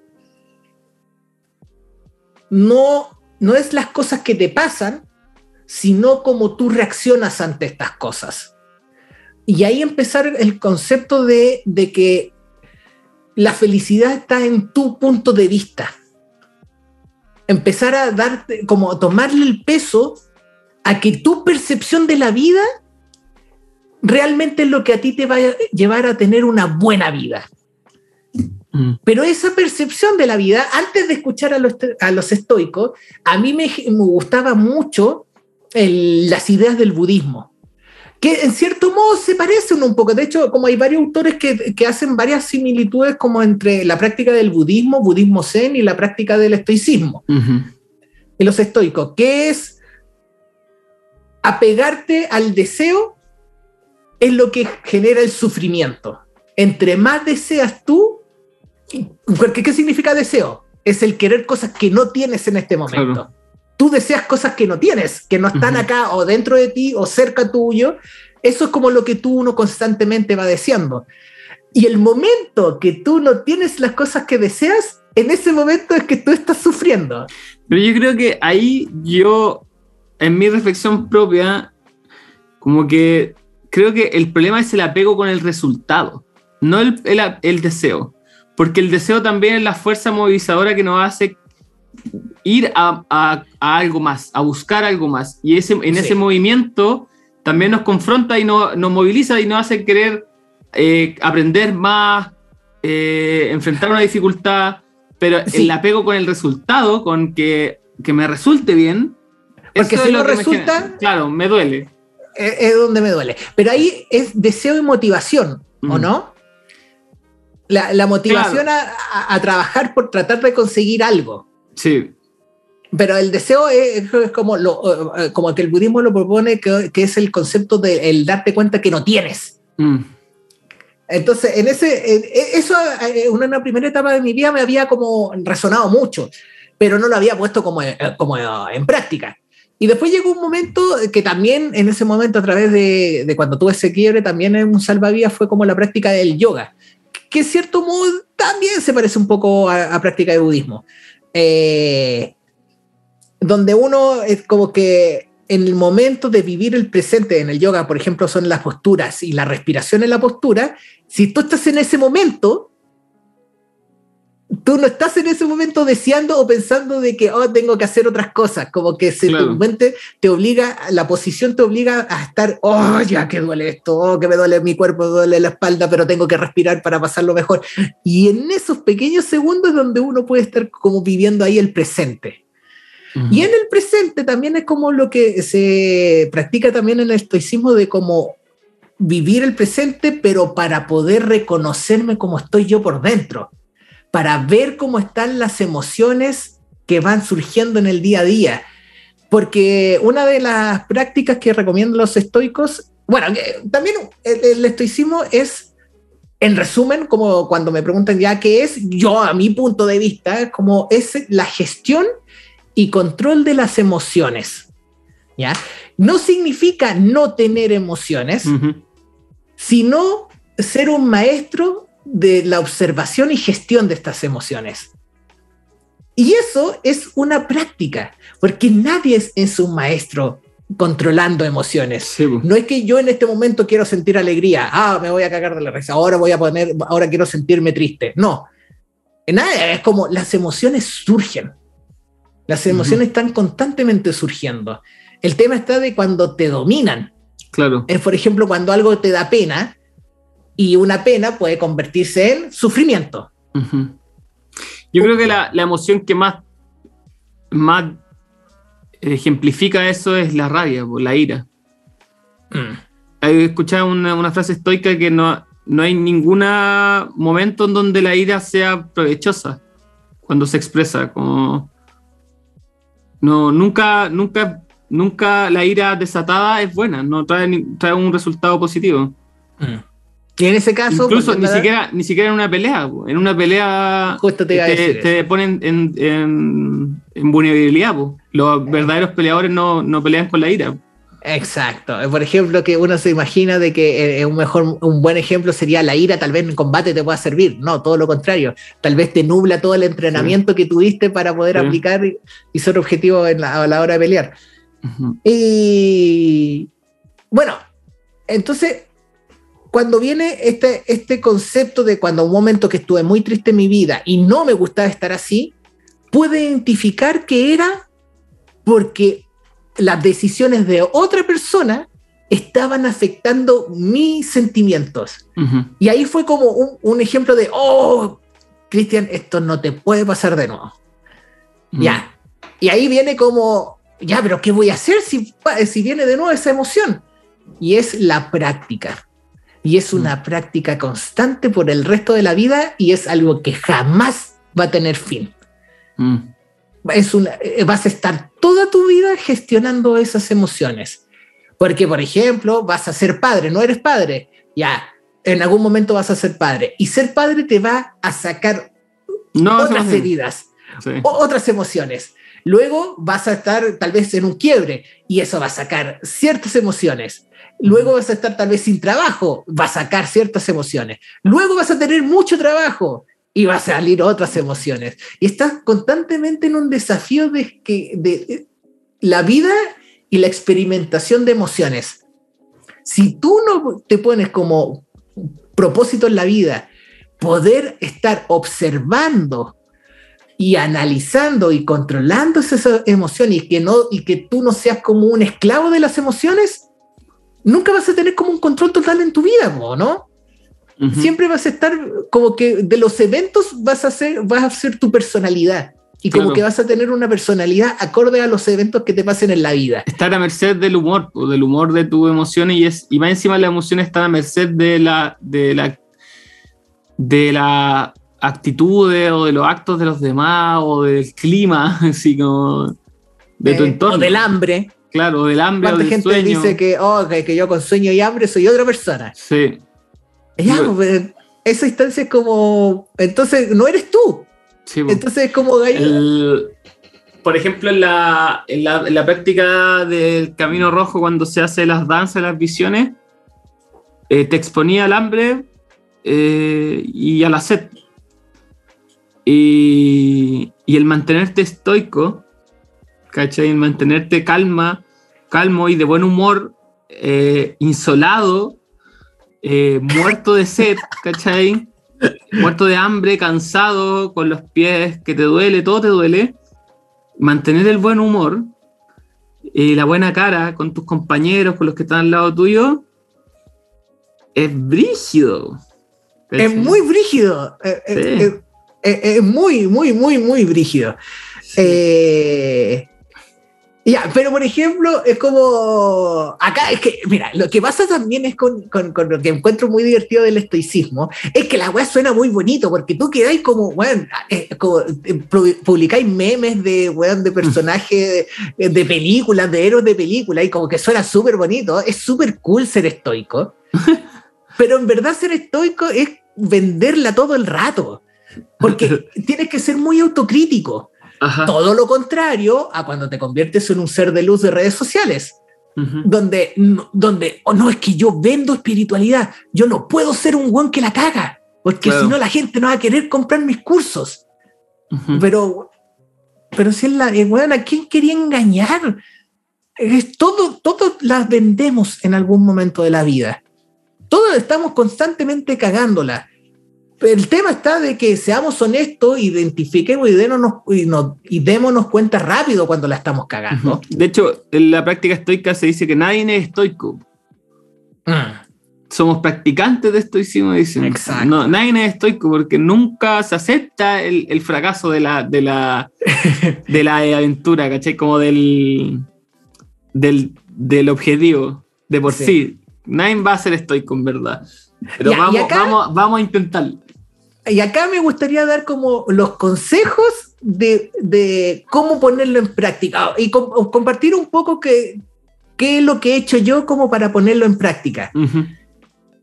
Y una de las cosas más importantes que hay que poner eh, eh, eh, a practicar es la observación. Eso es lo primero. Eso es como el, el primer ejercicio y que acá es como lo que, lo que me gusta mucho cómo se comparte con el budismo. El budismo habla de la práctica de la meditación, donde tú puedas encontrarte contigo mismo en la forma de pensar. Fíjate cómo va funcionando tu mente, tus pensamientos. La clásica, cierra los ojos, concéntrate en tu, en tu respiración. estas tres respiraciones profundas y se viene un pensamiento. Se te viene la lista del supermercado, se te viene cualquier cosa. Y ahí en ese momento es como tú tienes que darte cuenta que te, diste, que te distrajiste para volver a retomar la respiración. Eso nada más. Ese ejercicio práctico, que es muy práctico, concéntrate en respirar y observa cuando te distraes, cuánto te demoras en darte cuenta que te distrajiste. Nada más que eso. Luego ese ejercicio tú lo vas a poder llevar a la práctica de tu vida diaria. Que, por ejemplo, tienes que sacar un trabajo, pero te distraes con redes sociales. Entonces, ¿cuánto va a ser el momento de que te diste cuenta? Tuviste cinco minutos. Oh, a los cinco minutos me di cuenta, oye, tengo que ir a sacar esta pega. Entonces, cuando haces esa práctica de la contemplación de tus pensamientos, vas a ejercer, eh, como vas a practicar la concentración. Y esa concentración la vas a poder eventualmente llevar a la gestión de las emociones, a la observación de cuando viene la ira, observación cuando vienen los pensamientos eh, negativos recurrentes. En el, en el cuarto camino, eh, que es el camino de que la práctica que habla Gurdjieff, que también me doy cuenta que tiene mucho estoicismo, eh, hablan que nosotros tenemos que practicar la autoobservación y que nosotros tenemos tres cuerpos, el, el mental, el físico y el emocional. Y él plantea esta autoobservación con velocidades y muestra que el, el, cuerpo, el cuerpo más lento es el, o no me acuerdo si era el cuerpo físico o el mental, parece que es el mental. Entonces es más fácil observar nuestros pensamientos que nuestro cuerpo. Y después viene el cuerpo y luego vienen las emociones, que las emociones son el, cuerpo más rápido. Entonces nuestra percepción de nuestras emociones no alcanza, entonces tenemos que entrenarnos primero observando nuestros pensamientos y nuestro cuerpo para lograr entrenar esta autoobservación a tal punto que podamos captar cuando viene la emoción antes de que se exprese. Exacto. Poder eh, decidir cómo se va a expresar. Exacto. Que no surja automáticamente. Pero eso, es, eso es demasiado rápido, entonces hay que primero partir por la observación del cuerpo y los pensamientos. Esa práctica los estoicos le llaman el prosoque. El prosoque es la constante observación de las emociones.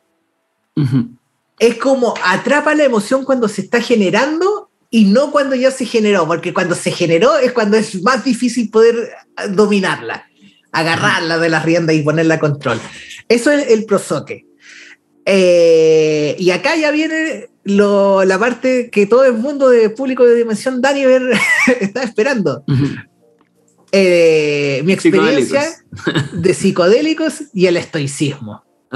Eh, en mi caso en particular es ya, el, el, estoicismo, una forma de hackear el estoicismo. Para mí, Cristian Toro, bajo la experiencia de Cristian Toro, fue la microdosis de, de hongos psilocibe. Eh, ¿Por qué fue para mí eh, la experiencia con microdosis de hongos psilocibe como una forma de, de poder poner en práctica el estoicismo en el diario vivir? ¿Por qué?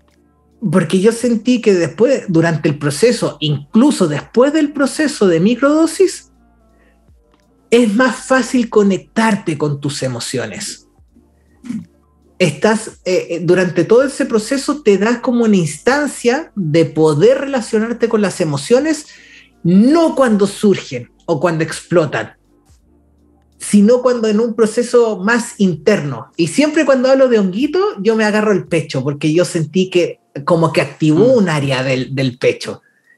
Es como que se, eh, me, me, hizo más sensible a lo que yo voy sintiendo. Y, la, y en este caso en particular, a mí, como mis maestros estoicos, son mis cabros chicos. Todo el rato. mis cabros, mis cabros chicos. Hoy día mismo con el Noah, ah. los, los, cabros chicos son las primeras cosas, solo. Uh, uh, porque también cuando tengo tres hombres de 13, 11 y 7 años, y hay momentos donde no te hacen caso en nada. Y, y ahí es cuando uno se observa y donde yo me he visto gritando, ya, pues me caso por la cresta, ¿ya? Sí. Y al principio me acuerdo hace cuando, cuatro años atrás, cinco años atrás, de que tal vez como yo me creía con el derecho de gritar. Dijo, ya me tienen que hacer caso, yo acá soy la figura, ya háganme caso. Y como que no te, como que tenía el derecho.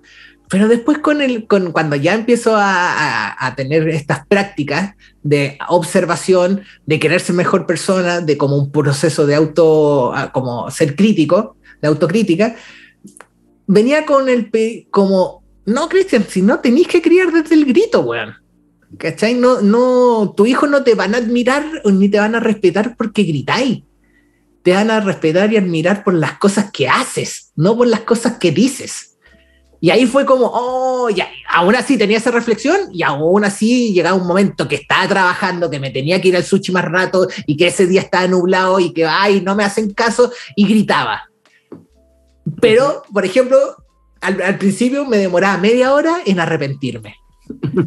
Después me demoraba 15 minutos en arrepentirme. Después 5 minutos. Después gritaba y pedía disculpa al tiro.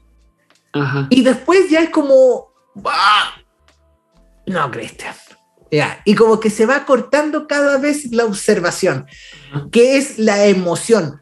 Por ejemplo, al principio gritaba y me demoraba una hora en darme cuenta que se me. Uy, oh, recién se me quitó el enojo. Uy, Juan, que está enojado. No, igual la cagué. Entonces, pero pasaba una hora.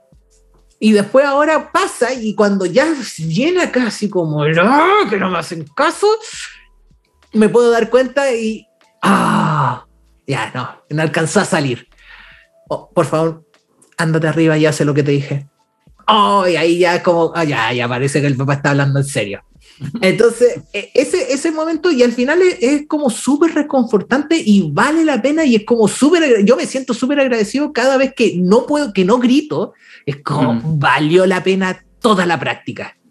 Valió la pena todo lo que he leído y todo lo que he puesto en práctica y todas las veces que ya, hoy día voy a meditar tanto rato. Ya, todo eso vale la pena de, como por ejemplo, en mi caso personal, ser, un papá más amoroso y que me ha costado caleta. O sea, ser como la relación que tengo con mi hijo ahora, no siempre la he tenido. Entonces es como, eh, es súper, eh, se siente bien. Se siente bien poder eh, tener esos, esos leves momentos de lucidez, es bacán. Y la gente igual alrededor lo va sintiendo. Mi hijo, yo he visto el cambio de confianza que hay entre nosotros, entre que el papá decidió poner en práctica el estoicismo, y, y, sí, y, la relación con ellos tú lo sentís distinto. La relación que tengo con la mamá de ellos que estamos separados también es distinto. Es como, y al final es como agarrar un superpoder, porque es como, te sentí un poco como Neo. Es que claro, estáis está en, en control de ti mismo, ¿qué mejor que eso? Como... Sí. Y, y fuera de huevo, una de las cosas que dice el estoicismo, que es totalmente acertado, es que lo único en verdad que podéis estar en control en esta vida es de ti mismo. Eh. Y hasta ahí, Sí. Y hasta ahí no vas, ¿cachai? Como... De lo único que tienes control es cómo reaccionas ante las cosas que te pasan. Sí, sí, sí, es, genial, es, muy divertido. Y es divertido porque eh, ya, una de las cosas, como ya dije, que a mí me motivaba mucho, era como ser buen papá.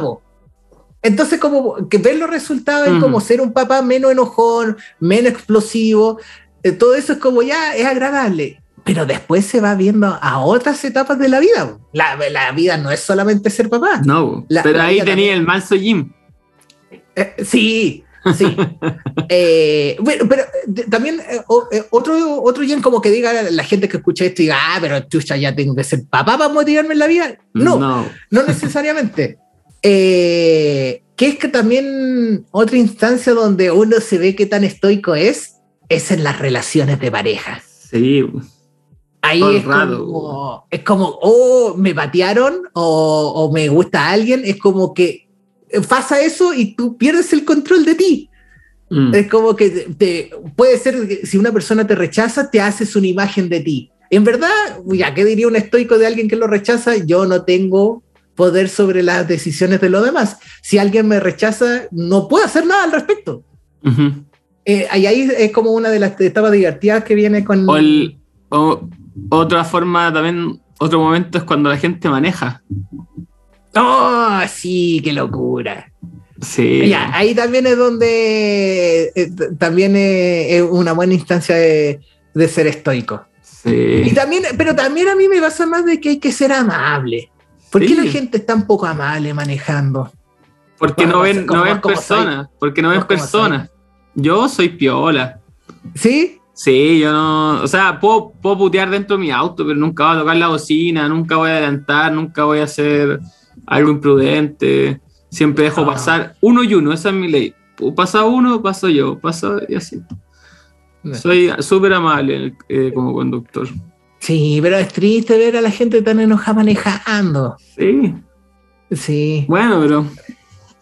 En fin. Ahí se ve, ahí se ve. Ah. Sí. Ahí se ve la calidad de la persona. Sí. Y lo mismo, ese típico cliché del cuando vaya con alguien a un restaurante y cómo trata al garzón. Mm. Y se equivocan sobre todo. Ah, ¿y, qué, qué, qué volá? Hay que, si, que si vais con una persona y la otra persona está teniendo una cita, es como los empieza, papás. empieza a tratar como lo oye al garzón porque se equivocó. Ya con eso te voy a hacer una idea al tiro de cómo es la persona. Oh, el que le hace chistes machistas a la, a la garzona también. no, el que se hace el bonito, o es que. Ah. ah, qué cringe. Ya, estamos entrando en otros personajes. sí. Pero sí. Eh, oye, ¿y tomaste macrodosis también de hongo? Partí con una macro. Bueno, pero eh, eh, acá también hay algo que me, que me gustaría como destacar, de que bueno, a mí me dan caleta de susto los viajes. como toda la experiencia psicodélica, a mí me dan caleta de susto. A mí, eh, por ejemplo, pasarme con la dosis de, marihuana, a mí también ya me genera un poco de ansiedad. Es como, para mí, como en cierto modo, experimentar con drogas también es ponerme en incomodidad voluntaria. ya, eso sí, hay gente que como que, como que lo pasa siempre bien. No, yo no soy de esos personajes, yo no entro en esa categoría. y es muy divertido porque también es, es como que me gusta porque me expongo en algo que pienso que tengo control y en verdad hay un tema personal mío que es, Cristian es una persona que se siente cómoda en los lugares donde tiene control. ¿Ya? Y ahí es como me gustó, pasa el dato, Doctor Strange 2, se trata un poco de eso. El personaje es, siempre quiere tener control. ¿Pero por qué? Porque para mí me da confort, me es mi zona de seguridad. Y las drogas, eh, ya sea como por ejemplo dosis altas de, marihuana, leches, galletas o eh, si lo sigue, hongo, te llevan a ese lugar incómodo. Te llevan al lugar donde, donde empiezan a salir la, la, herida o las cosas que te dan ansiedad. Y a mí en lo personal como que no sé por qué me, me agrada. Yo soy una persona que sé que hay una posibilidad de que pase un momento incómodo, pero siempre del momento incómodo viene un momento de relajo. Mm. En el caso mío de la marihuana es con un relajo y en el caso de los hongos, que con la, con la dosis macro que tomé, fueron como mensajes que me llegaron que yo sentí que me llegaron. Eh, y en ese aspecto sí, vale la pena. Incluso como cabe la posibilidad de que te puedas sentir mal porque te vayas en un mal viaje, pero cabe la posibilidad de que te vuelvan a llegar esos mensajitos que tanto te han ayudado en este periodo. Mm. Vamos, vale la pena. Vale la pena. Es en esa práctica que mencionáis, que es la incomodidad voluntaria. Eh, el estoicismo y, y el camino rojo el camino rojo está lleno de eso, de, de, incomodidad involuntaria, o sea, voluntaria. Como exponerme a mí a una situación poco cómoda. El temazcal, el encierro, el calor, eh, la sed, el hambre, la soledad, en la montaña estando solo. Eh, y que te hacen conocerte y que salga ese animalito que se descontrola y poder conocerlo. Em, yo creo que una de las prácticas que más me gusta, así como hay que buscar esa incomodidad, no podemos estar todo el rato buscándolo cómodo. Ya, eh, los estoicos hablan de, de por qué exponerse a estos momentos incómodos a propósito. Eh, ellos, por, ejemplo, uno, no me acuerdo cuál, Demóstenes parece, era eh, el que comía solo lenteja. Sí. Y había uno que comía solo de lenteja y el loco era, es como quítale el miedo a la pobreza. Una de las cosas mm. que, que, te puede cagar mucho la mente es hacer las cosas por no ser pobre. Es mm. como, no, es que tengo que ir a trabajar porque tengo que ir a esta mega mierda porque si no me quedo sin plata. Ya, pero espera, ¿hay vivido sin estar sin plata? O bueno, algunos te van a decir que sí, sí, bueno, he estado más pobre que la cresta. Yo he estado muy pobre, más pobre que la cresta. Y sí es penca, sí es penca. Pero es lo peor del mundo. Mm. Chucha. No, no es lo peor del mundo. Lo peor del mundo, no sé, pues en este momento lo típico de ser padre es que le pase una weá a tus hijos, ¿cachai? Eso sería como lo peor del mundo. Pero después como ser pobre no es la gran weá, es como la podéis pasar mal, pero siempre puede haber algo peor. Y exponerte y tener esa experiencia de estar cagado de hambre comiendo solamente lenteja y poroto por 3, 4 días, vívelo y te vas a dar cuenta que vas a poder vivir. Tal vez no te vas a morir de hambre, tal vez no va a ser rico, no va a ser agradable, pero te vas a dar cuenta de que no vas a morir. Y esos momentos como de incomodidad voluntaria, aparte que también tiene un concepto, me imagino, de resiliencia. El ser humano siempre está generando una constante resiliencia y las cosas incómodas después no son tan incómodas. Y puedes como pasarla por, por alto y que no te quiten tanto tiempo de la mente. Eso en ese aspecto.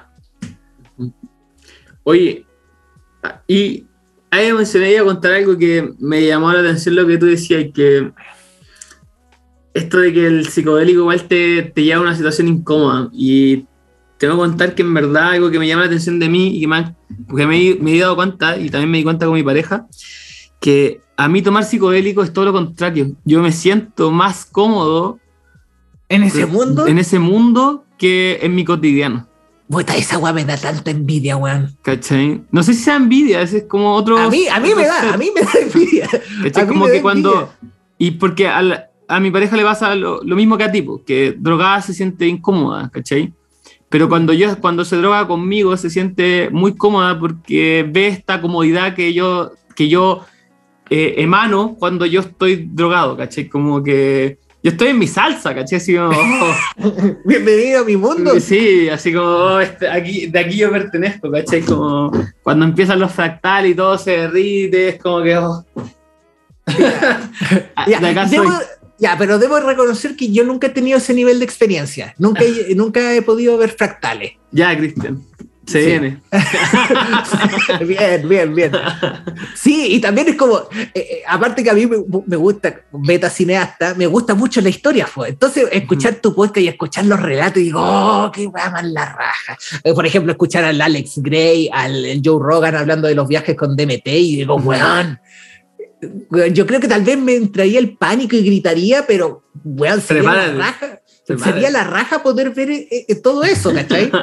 que también, por ejemplo, yo soy una persona que siempre he querido ver extraterrestres, duendes, fantasmas, nunca he visto ni una mierda. nunca he podido ver nada, ¿cachai? Así que bueno, será, sí, y siempre es como, eh, no, como no le quitaría el, no le haría, el, poto a la jeringa, como el, no sacaría el poto a la jeringa. No le sacaría el poto a la jeringa. Sí, démosle, porque siempre viene algo, algo bueno. Y eso me lo demostró la muerte de la mamita.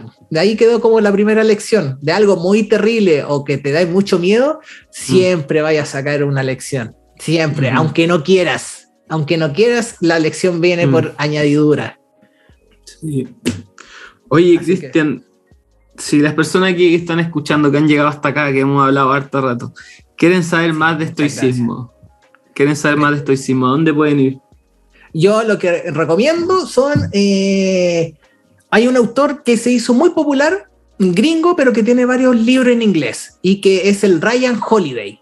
Ya tiene libros cortos, y lo, lo, bacán que tiene este personaje es que agarra como, eh, como temas del estoicismo. Tiene un, un libro que se llama El ego es el enemigo, donde te das cuenta de que cuando tú decides ofenderte de las cosas es cuando rompes la instancia de poder sacar un aprendizaje. Cuando te tomas las cosas personales, en verdad le estás dando poder a un exterior. Después tiene eh, El obstáculo es el camino.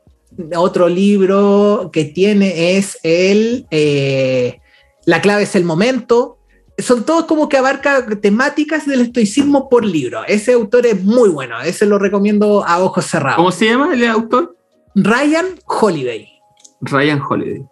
Sí. Así que ese. anoten, anoten, Ryan y, Holiday. y, también si ponen en Spotify estoico o estoicismo, hay un montón de, de podcasts.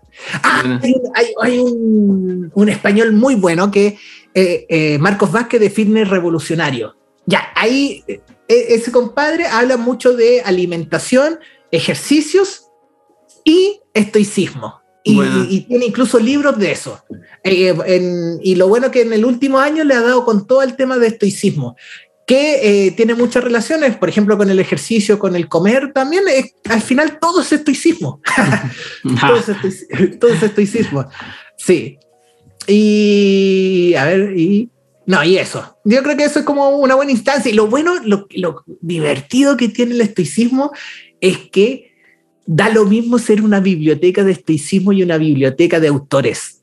Al final el estoicismo, weón, habla lo poco y practica lo harto. Eso es la raja del estoicismo. Yo voy a recomendar una página de memes que a mí me encanta que se trata de estoicismo, que se llama memes-estoicos o también lo pueden encontrar como la quinta, quinta estoa. Sí, sí, así le cambió el nombre hace poco. Sí, y eh, ahí sube memes de estoicismo, enseña, sube entrevistas, también tiene un grupo en Discord donde eh, aprenden de, mm, de estoicismo, que es muy bueno. Y eh, también hay otra página que no es como de mm, no es de estoicismo, pero es de filosofía griega y entre ellos está estoicismo, también mucho Diógenes, que se llama El Barril de Diógenes. Me encanta esa página, bueno, es muy buena. Ah, no, esa, ya, esa está buena. ¿eh? Porque también dentro de la, de la, filosofía griega está el cinismo eh, y otras, otras, otras, otras aristas parecía al estoicismo. Pero bueno, no viene el caso esta vez, pero vayan a ver el barril de Diógenes, bueno, muy bueno esa página. Ah, otra, otra eh, muy buena, pero esto es para los padres, es Daily Stoic. Como el, eh, no, Stoic Dad, perdón. el padre estoico. Stoic Dad. Stoic Dad. Esa cuenta en Instagram también saca videos muy buenos. Muy buenos y que eh, para mí el tema de la, de la paternidad, incluso sean tus hijos o no, el concepto como para mí de paternidad es cuando enseñas a una persona menor que tú. ¿Ya? Eso para mí mm. es la clave de poder llevar a, llegar a tener un, lugar mejor donde vivir, es cómo transmitimos el conocimiento a, las personas que, vienen, que no necesariamente sean tus hijos, sino las personas que están ahí debajo tuyo aprendiendo y absorbiendo todas las cosas que dices y haces. Entonces, esa, esa cuenta, eh, Stoic es muy, eh, es muy buena. Esa también tiro ahí una papita, pero hay que saber inglés, pero es muy, muy, muy, muy buena. Buenísima. Oye, para ir cerrando, bueno, ya para ir cerrando como siempre, una recomendación, a lo mejor que no sea de estoicismo, algo que queréis recomendar, alguna película, tú querés cinéfilo. Eh, a ver, la película más estoica que dicen de... Considerada la película más estoica es eh, Sueños de Fuga. Sueños de Fuga. Shawshank Redemption. Bueno, hablando de, películas de películas estoicas, una de las películas que marcó mi vida es Gladiador un gladiador que aparece Marco Aurelio. Sí, pues, y, y, está lleno de estoicismo también, pues, y por eso te digo que el estoicismo estaba presente en mi vida y era una cosa que me encantaba, pero como que no, como que no, tenía nombre. Claro, no conectaba, no, y yo había escuchado estoicismo, pero no me da, no, no unía las prácticas, todo lo que me interesaba y lo que me gustaba. Sí. Y me encanta el gladiador, es una de las películas favoritas. Sí. Eh, Sueños de fuga eh, no sé si la gente. No la visto, esa no la he visto. Ya, la gente cinéfila eh, va a cachar IMDB, Internet Movie Database, que es como la gran enciclopedia de películas y que tiene ranking de películas. Sí. La película número uno es Sueños de Fuga, la, película mejor rankeada en IMDB. Eh, Sueños de Fuga y a Jimeno Hipo de. A Jimeno Hipo. Oh. A, Jimeno Hipo. Leí el manga. Leí el manga. Leí el manga. Sí, Sí. y, en lo último, también ahí es donde te das cuenta que el, personaje es un estoico. lo último que ha pasado. Sí, un, cómic estoico. Eh, ese también no he leído, pero me han dicho que, de que Berserker es un cómic yo, mi, también, muy estoico. Mi manga, mi primer manga y mi manga favorito, Berserk, también lleno de estoicismo. Si estaba ahí siempre no lo veía. ¿sí? Ya, dale. Entonces ahí la, vamos a tener. Sí, o sea, Berserk, hermano, el weón, él, le ha pasado lo peor de la vida y sigue y sigue y se trata de sanar, weón, y de encontrar un, un buen vivir, weón. No, es lo mejor. ya, vale. Pero el autor murió, así que no tiene final. Así que si van a leer Berserk, prepárense para eso. Un memento mori. Acuérdate que te vas a morir. Sí. Pero es, Recuerda que morirás. es una obra de arte. Si quieren leer un manga bueno, Berserk. Me encanta. Ya, Entonces, eh, eh, ¿tiene el, el estoicismo, el, el, el apruebo de estoicismo? Sí, totalmente. Pulgar, arriba. Sí, perfecto. Y otra, a ver, otra recomendación eh, que me gustaría, aparte ya del libro, es la práctica de la ducha fría. la práctica de la ducha fría. ¿Por qué? ¿Por qué, chiquillos? Porque así de práctico. Uno cuando quiere bañarse con agua fría, ¿qué es el agua que tiene que hacer? Dar el agua fría. Ese momento que te decía, ya, oh, ya me voy a, me voy a dar agua fría un, dos, tres, ¡ah! y darse el agua fría, ya. Ese momento, al principio, es largo. Es como el momento que tú dices, ya me voy a bañar, hoy no lo hago, nada, ya no lo voy a hacer. Ya, pero después hay momentos que sí lo haces. Por ejemplo, eh, una de las formas para comenzar con la práctica de la ducha fría, lo que recomiendo es 30 segundos de agua fría después de la agua caliente. ¿Ya? Y ahí anda eh, como alargando el proceso de agua fría. Y así de una forma agradable. Y después, cuando ya empezáis a como controlarla, es partir con agua fría. Entonces, cuando partes con agua fría, hay un momento de que tú tienes que pensar el que ya tengo que bañarme con agua fría y dar el agua fría. Al principio te vas a dar cuenta que van a ser 20 segundos, 30 segundos, que estáis como ya, dale. Y después te vas a dar cuenta que ya son 5 segundos. Bye. Y bye. Y eso. Yo he practicado el agua fría pero ahora que me he dejado el pelo largo, eh, no, no lo dejé hacer porque me queda la cabeza demasiado helada y me duele el oído después. Ya, dale. Pero en verdad. Esa es la excusa. Claro, pero en verdad podría hacer lo que tú decís que es. Eh, todo lo que sea sería al revés. Pues parto con agua fría y después me tiro un chorro de agua caliente en la cabeza para que la cabeza me quede caliente y. Exacto. ¿Y para qué? bueno, ahí hay otra autora, Winhoff, ya, pero ese es otro tema. Eh, el exponerte a, esta situación incómoda, aparte que tiene unos beneficios fisiológicos, pero esa web vayan a Google y pongan beneficios fisiológicos de la ducha fría y son un montón, es el hecho de que cuando en la vida hay cosas que tú tienes que hacer tarde o temprano.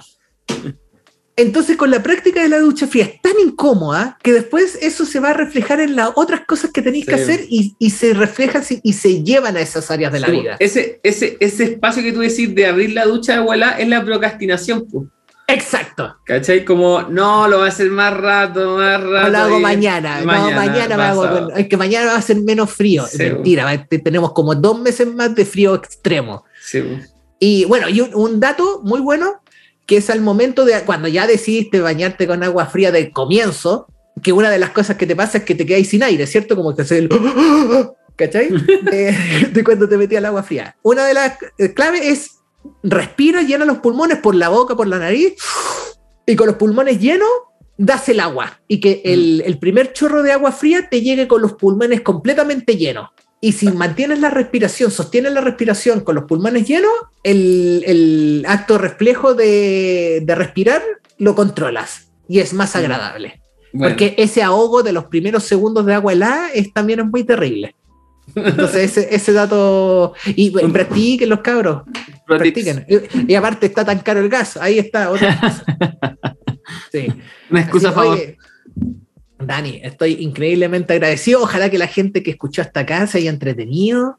Sí, yo creo que, mira, sí, que las personas pasaron por nuestra fase de cachai y aguantaron toda esa muletilla hasta, hasta la primera parte, yo creo que se la bancaron completa. Ojalá. bueno, somos, gente tratando de, poder expresarnos mejor. Pero esto, es parte del podcast y eso es lo que me encanta de este podcast, que es así. Real, sincero. Sí, del 1 al 9. Sí, buenísimo. Estoy contento con este capítulo, contento de tenerte aquí, Cristian, y, de haberte conocido, de verdad. Ay, qué lindo. Eh, muy feliz. Mira, ¿en qué podcast va y te tratan así y te dicen esas palabras tan lindas? acá, acá nomás. Y, y, gusto, yo creo que se viene algún otro capítulo más adelante, obvio que sí. Recap. Así que ojalá que le haya gustado a todos compártanlo, coméntenme, síganme en redes sociales, arroba Dimensión Daniels, sigan al Cristian en arroba eh, podcast sincronicidad. Exacto. Perfecto. Exacto. Perfecto. Vayan, a escuchar su podcast, también tiene unos capítulos buenos. Ya, sí, ahí tengo un capítulo, en mi capítulo favorito de mi podcast es donde entrevisto a mi perro. si, quieren, si quieren escuchar un capítulo original, nunca antes visto en el mundo del podcast, pueden ver mi capítulo donde entrevista a mi perro. Buenísimo. Sí. Ya. Así que eso. Ya, Dani, un abrazo. Muchas gracias a todos de nuevo por Muchas gracias a todos. Chao, chao.